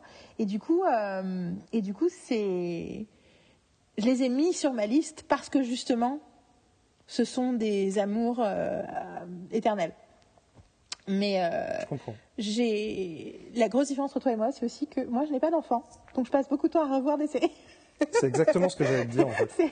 On n'a pas le même temps de vie, et du coup, c'est du coup, c'est pour ça que ma liste est ma liste, quoi. On va dire que sans enfant, euh, genre, ouais, j'en regarderais beaucoup plus que ce que je ne regarde là euh, en ce moment. J'en regarde très peu. Je, je regarde un ou deux épisodes de série par jour, maximum. Il faut savoir qu'à une époque, je m'en enquillais 6 ou 7 sans, sans difficulté, tout en ayant un boulot la journée. Mais ça, c'est, on va dire, c'est le loisir de, de, de ne pas avoir de, de, de jeunes gens dépendants de toi. Ouais, Euh, qui meurt de faim euh, dans la pièce d'à côté. c'est ça, ouais. qui meurt de faim à partir de 11h30. et dire, Eh, ouais, ça va, ouais. Je finis mon épisode. Eh, mais moi j'ai faim. Oui, mais si, bon, d'accord, je le mets en pause. le reprenant trois jours plus tard. Euh, J'aimerais bien que tu donnes quand même les cinq titres, juste dont tu, pour teaser le prochain épisode, tes cinq titres. Pour, ah, un, un teasing. Alors attends, parce qu'il faut que je me remette la liste, parce que je suis tellement doué pour les listes que je m'en souviens. Bon, attends, je vais donner la mienne parce que moi, j'ai pendant que tu trouves les tiennes. Donc moi, il en reste six, mais parce que, euh, mais vu qu'il y en, voilà, euh, pour des raisons logistiques, ça avait plus de sens. Donc moi, c'est The West Wing, Gilmore Girls, Queer as Folk, Battlestar Galactica, Psych, Brooklyn Nine-Nine. C'est les six autres. Et moi, les cinq autres, ça sera Friends, Oz, The Sopranos, The Wire, la meilleure série de tous les temps, selon. euh, Tout le monde Beaucoup de gens qui David ne l'ont pas vu. Sauf David Simon qui considère que c'est Buffy. Enfin, tu Non, sais, il, a, ça- il ça- en a, il a dit ça dans un blog post et j'arrive, j'ai jamais compris si c'était une blague ou si c'était une référence à un article particulier ou c'est vraiment he meant it, mais I've been using it as a, as a... parce qu'en fait, il, il le dit d'une façon où je suis là, mais attends, qu'est-ce que tu es en train de dire? Est-ce que tu le penses? Est-ce que c'est ce qui s'est passé? Est-ce non, que non, le pense vraiment. c'est vrai? Je pense qu'il le pense vraiment. Bah après, il a raison. Mais euh, non, moi, The Wire, ça, ça m'amuse toujours. C'est parce que c'est typiquement la série dont, euh, dont les gens ont le coffret de la première saison chez eux. Disent que c'est la meilleure série de tous les temps. Et en fait, quand tu grattes, ils ont vu que trois épisodes. Euh, et Et- j'aime beaucoup et- cette série-là pour d'autres raisons que son impact sur la comment dire sur les euh, sur les critiques de séries et donc euh, parce que visiblement la fin j'ai fait que HBO alors qu'on a passé euh, des, des heures à en parler la semaine dernière Comme quoi, c'était pas une référence Oui, mais c'est de l'ancien HBO. C'est ça qui est dingue, c'est qu'en fait, il n'y a rien de récent. Il n'y a rien de récent dans ce que j'ai aimé. fait Oh, ce Sopranos Wire. Et donc la Et dernière. tous pour des. Euh, alors, celle-là, elle, elle me permettra surtout de parler de quelqu'un presque plus que de la série. C'est donc Deadwood de David Milch. Ça y est, j'ai enfin Et, euh, commencé euh, Hill Street Blues. hein. Pour la première fois de ma vie. Pour de vrai. C'est tellement beau. Et Eastrid, c'est, mais putain, par contre, c'est, enfin, il y a plein de trucs où tu fais wow, it's a ride de regarder ça Ouais. euh, avec un regard moderne. Parce qu'à la fois, c'était frappé par la modernité. Enfin, tu vois, je regardais le pilote, Ouais. j'ai fait OK, et j'ai dit euh, réunion sommet chez les écureuils. Dans trois jours, je veux qu'on fasse une soirée. Je vais vous montrer un épisode de la saison 1 de Cagney and Lacey et vous montrer le pilote de Hill Street Blues sur le grand écran. Ouais. Euh, et on a et on a et on l'a fait et effectivement c'était une grosse claque pour euh, L2 aussi. Cagney and Lacey, j'ai regardé Ouais. la, je suis au milieu de la saison 2. C'est en fait j'ai- un gros trip sur les années 80 et euh, pff, qu'est-ce que il y a des trucs c'est tellement bien tu fais mais arrêtez de me faire chier avec vos séries de merde là que vous essayez de me faire regarder tous alors que ces trucs là on, on fait des trucs tellement bien et tellement euh, modernes et Blues, subversifs et personnels et émotionnels et surtout ils ont les mêmes valeurs. Je veux dire, ils ont Ouais, rien. tout à je veux fait. dire, euh, premier épisode, euh, oui, euh, la, la- la surviolence de la police, c'est pas une bonne idée. euh, enfin, tu Ouais, veux- ouais. donc tu fais, ouais, donc en fait, en fait, on n'a rien appris en déjà là, 40 ans. ok, super. Et surtout, Ce qui est, en ce qui est dingue avec. Ce qui est dingue avec Hill Street Blues, c'est que formellement, tu as l'impression que c'est filmé par, euh, par Altman. ah, c'est clair, mais tellement. Tu as tout mais qui se passe en même je- temps, je- ça s'entrecroise, tu as l'impression que c'est de Player. Je vais t'expliquer le problème de Hill Street Blues, c'est que en Ouais. français ça s'appelle Captain Furio, je le sais depuis les années 80 Oui. que c'est une série 90 que c'est une série importante et qu'en français elle s'appelle Captain Furio parce que à la fin Ouais. des années 90 il y avait des, des, des compiles de génériques de séries Ouais. et que Marine et moi on avait acheté celui des années 70, des années 80, des années 90 et on se faisait des blind tests dessus pour Ouais. les connaître tous par cœur. Et il y en avait un, du coup c'est quoi? Ah c'est Captain Furio, ok. C'est comme ça que j'ai découvert. Plus tard après j'entendais parler du Street Blues, du Street Blues, j'en parlais aussi mais j'avais toujours pas vu. Et dans ma tête, j'avais un bout du générique. Du coup, vous voyez, du coup, du coup, je voyais le vieux sergent, tu sais, avec son sa chemise Ouais. bleue et tout, machin. Et du coup, je croyais que c'était lui, Captain Furio, parce que j'avais pas vu la série. Et donc, je regarde, je commence à le pilote et je découvre le vrai Captain Furio et je fais Ooh, hello. et tout d'un coup, immédiatement, j'ai trouvé le temps de regarder la série, quoi. Genre, il fallait que je rencontre le vrai Captain Furio et j'ai fait I get it now. en Non, fait, il c'est y a un beau bien. gosse, il y a un beau gosse au milieu du truc. c'est pour ça. Donc voilà, euh, je, ma confession du moment, je suis tombée amoureuse de Captain Furio. c'est pour ça que je. Mais euh, ouais, donc euh, oui, mais donc je parlerai pas d'Hill Street Blues parce que je l'ai pas vu en entier, contrairement à Deadwood que j'ai vu en entier. Et puis surtout, je veux que tu parles d'autres parce que c'est. Ouais. Je n'ai jamais vu un seul épisode. Et pourtant, chaque fois que je ne l'ai pas vu, je pense que je devrais la regarder, notamment pour toi. Et à- enfin, pour toi. Parce que toi, tu, m'as tu me donnes envie d'avoir envie de la regarder. Tu vois ce que je veux dire? Je Au-delà des autres choses que j'ai entendu dire dessus, j'ai jamais eu. Enfin, je ne sais pas, je n'ai aucune raison de ne pas l'avoir vu, à part que je ne l'ai pas vu. Euh, écoute, Je ne sais pas ce qu'on a dit dans cet épisode, mais c'est un peu le but de faire Ouais. quelque chose de, de spontané, de créatif et de vulnérable. C'est qu'on est en train de partager notre ADN sériel. Et qu'en réalité, c'est. Alors, du coup, pour, pour faire genre que c'est professionnel, tout ça, je dirais que c'est littéralement ce que je fais faire à mes stagiaires. Quand Ouais. j'ai des. Le, pre- le premier. la- le moment de leur présentation, je leur demande dites-moi qui vous êtes, pourquoi vous êtes là et quel a été votre premier amour sériel et la meilleure série que vous avez jamais vue de votre vie. Et dites-moi pourquoi, et on va parler, commencer à parler de séries comme ça. Donc en- pour commencer à parler de séries, on parle de séries qu'on a vues. Et moi, en fait, j'utilise chacune et à chaque fois, je dis, bah alors tu vois, cette série-là que tu as citée, bah, en fait, et je la situe dans l'histoire des séries. Pour petit à petit créer un portrait de l'histoire des séries à la fin de la première journée, qui est matinée de vrais trucs que eux ils ont connus, pas juste des trucs euh, que Quand moi je leur dis fait, sont importants. euh, quand j'ai fait des, euh, des stages de, d'écriture de pilote, j'en ai fait deux. au début, je leur demandais de me citer un pilote qui les avait profondément marqués. Et, Mhm. et c'était assez rigolo parce qu'en fait, ils, ils m'ont sorti des pilotes. Ils m'ont sorti le pilote de Twin Peaks, certains, euh, qui est merveilleux et qui en même temps, le tout ce qu'il faut pas faire dans un pilote. Oui, c'est ça. étant donné que ton héros arrive au bout de 45 minutes. Bon, il y en a qui trouveraient que c'est un problème. Euh, ils m'ont sorti euh, The Wire.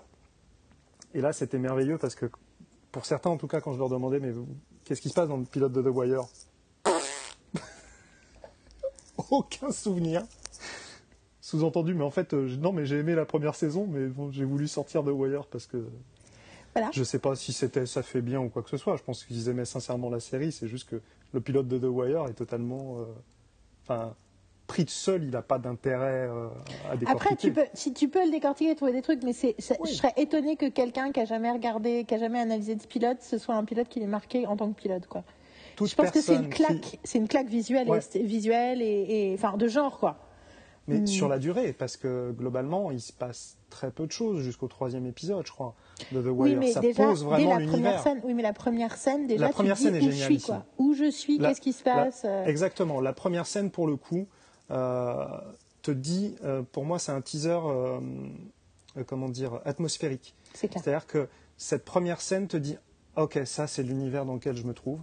Voilà le type de relation humaine que je vais, euh, auquel je vais être confronté. Donc c'est brillant et donc ça, ça peut être utilisé. Le pilote en lui-même, toute personne qui considère euh, The Wire comme étant une référence euh, d'écriture pour ce qu'il veut faire, à mon sens, se trompe. Parce que c'est déjà, de toute façon, une anomalie dans Mhm. l'histoire de la télévision. Euh, on dit HBO a fait The Wire, oui, mais enfin, si tu leur redemandais cinq ans plus tard, est-ce que tu referais The Wire, ils diraient non. Parce que personne n'a regardé. Ça a duré cinq ans parce que c'était la favorite des critiques et ça s'arrêtait là.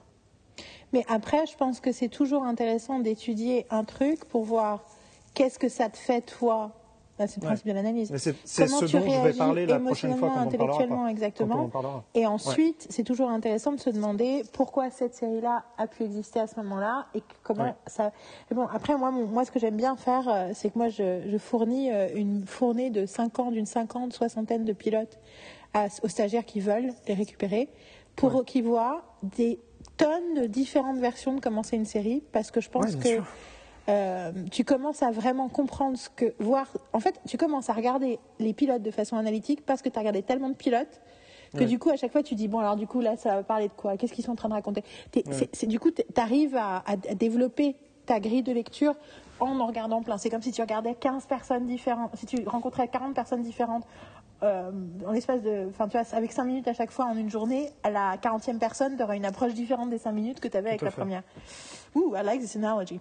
Euh, ok, donc en tout cas, c'était nous qui parlions des séries qu'on aime et pourquoi on les aime et pourquoi elles sont importantes. Non, c'est nous qui parlions des séries qui ont marqué notre vie de sériephile et de séries. Je ne sais pas quel est l'autre mot que je peux utiliser. De notre euh, d'expert pas trop sériphage parce que ça donne l'impression que tu, Qu'on bouffe tu bouffes les séries mais tu Donc, fais pas vraiment euh, gaffe. Sériels. Ouais, on peut dire ça. Allez. Donc, en tout cas, euh, qui ont jalonné notre, notre évolution euh, dans notre rapport avec l'écriture sérielle. Je, je trouverai un meilleur mot. En tout cas, on a parlé de ces séries-là parce que c'était important. Comme bien sûr, on n'a pas du tout respecté euh, le temps de parole imparti. Je pense qu'on a vaguement parlé un peu plus de certaines que d'autres, mais je suis pas sûre que qu'on ait vraiment complètement respecté, à part, à part on sur Buffy. Franchement, Buffy, c'est dit- la seule, c'est la seule où j'ai respecté le timing. On s'était dit une heure, on a fait deux. Bon, bah, voilà. Ça va. Pour nous, ça va. Franchement, pour nous, ça va. On, s'est dit une heure et on a fait deux que la moitié de l'émission. et donc, du coup, ça veut dire que dans le prochain épisode, on va faire la deuxième moitié. Et du coup, je dis, j'annonce tout de suite que le quatrième épisode sera l'épisode qu'on était censé faire aujourd'hui, qui est un épisode d'analyse où on analyse pas du tout une série. et je pense qu'on le teasera dans l'épisode d'après, à la fin, pour que les gens puissent se préparer. Parce qu'on s'est dit que voilà, parce qu'on s'est dit que pour euh, commencer à utiliser les outils d'analyse, euh, une série et un pilote, c'était déjà trop compliqué. Euh, ce fut un plaisir comme toujours, Dominique. Pareil. Euh, à la semaine prochaine Non, au mois prochain. Il faut que je m'habitue Au à mois ça. prochain. Au mois prochain. On va l'enregistrer la semaine prochaine, Oui, mais mais ils nous entendront le mois prochain. voilà, c'est ça. Bon, j'arrête l'enregistrement. Allez, Bonne écriture. Ah, sinon, bah, je vais faire comme le truc. Tu sais, je dis bonne pub d'ici Ouais. là dans les taux de podcast. Je vais dire, hey, bonne écriture d'ici là. J'arrête l'enregistrement.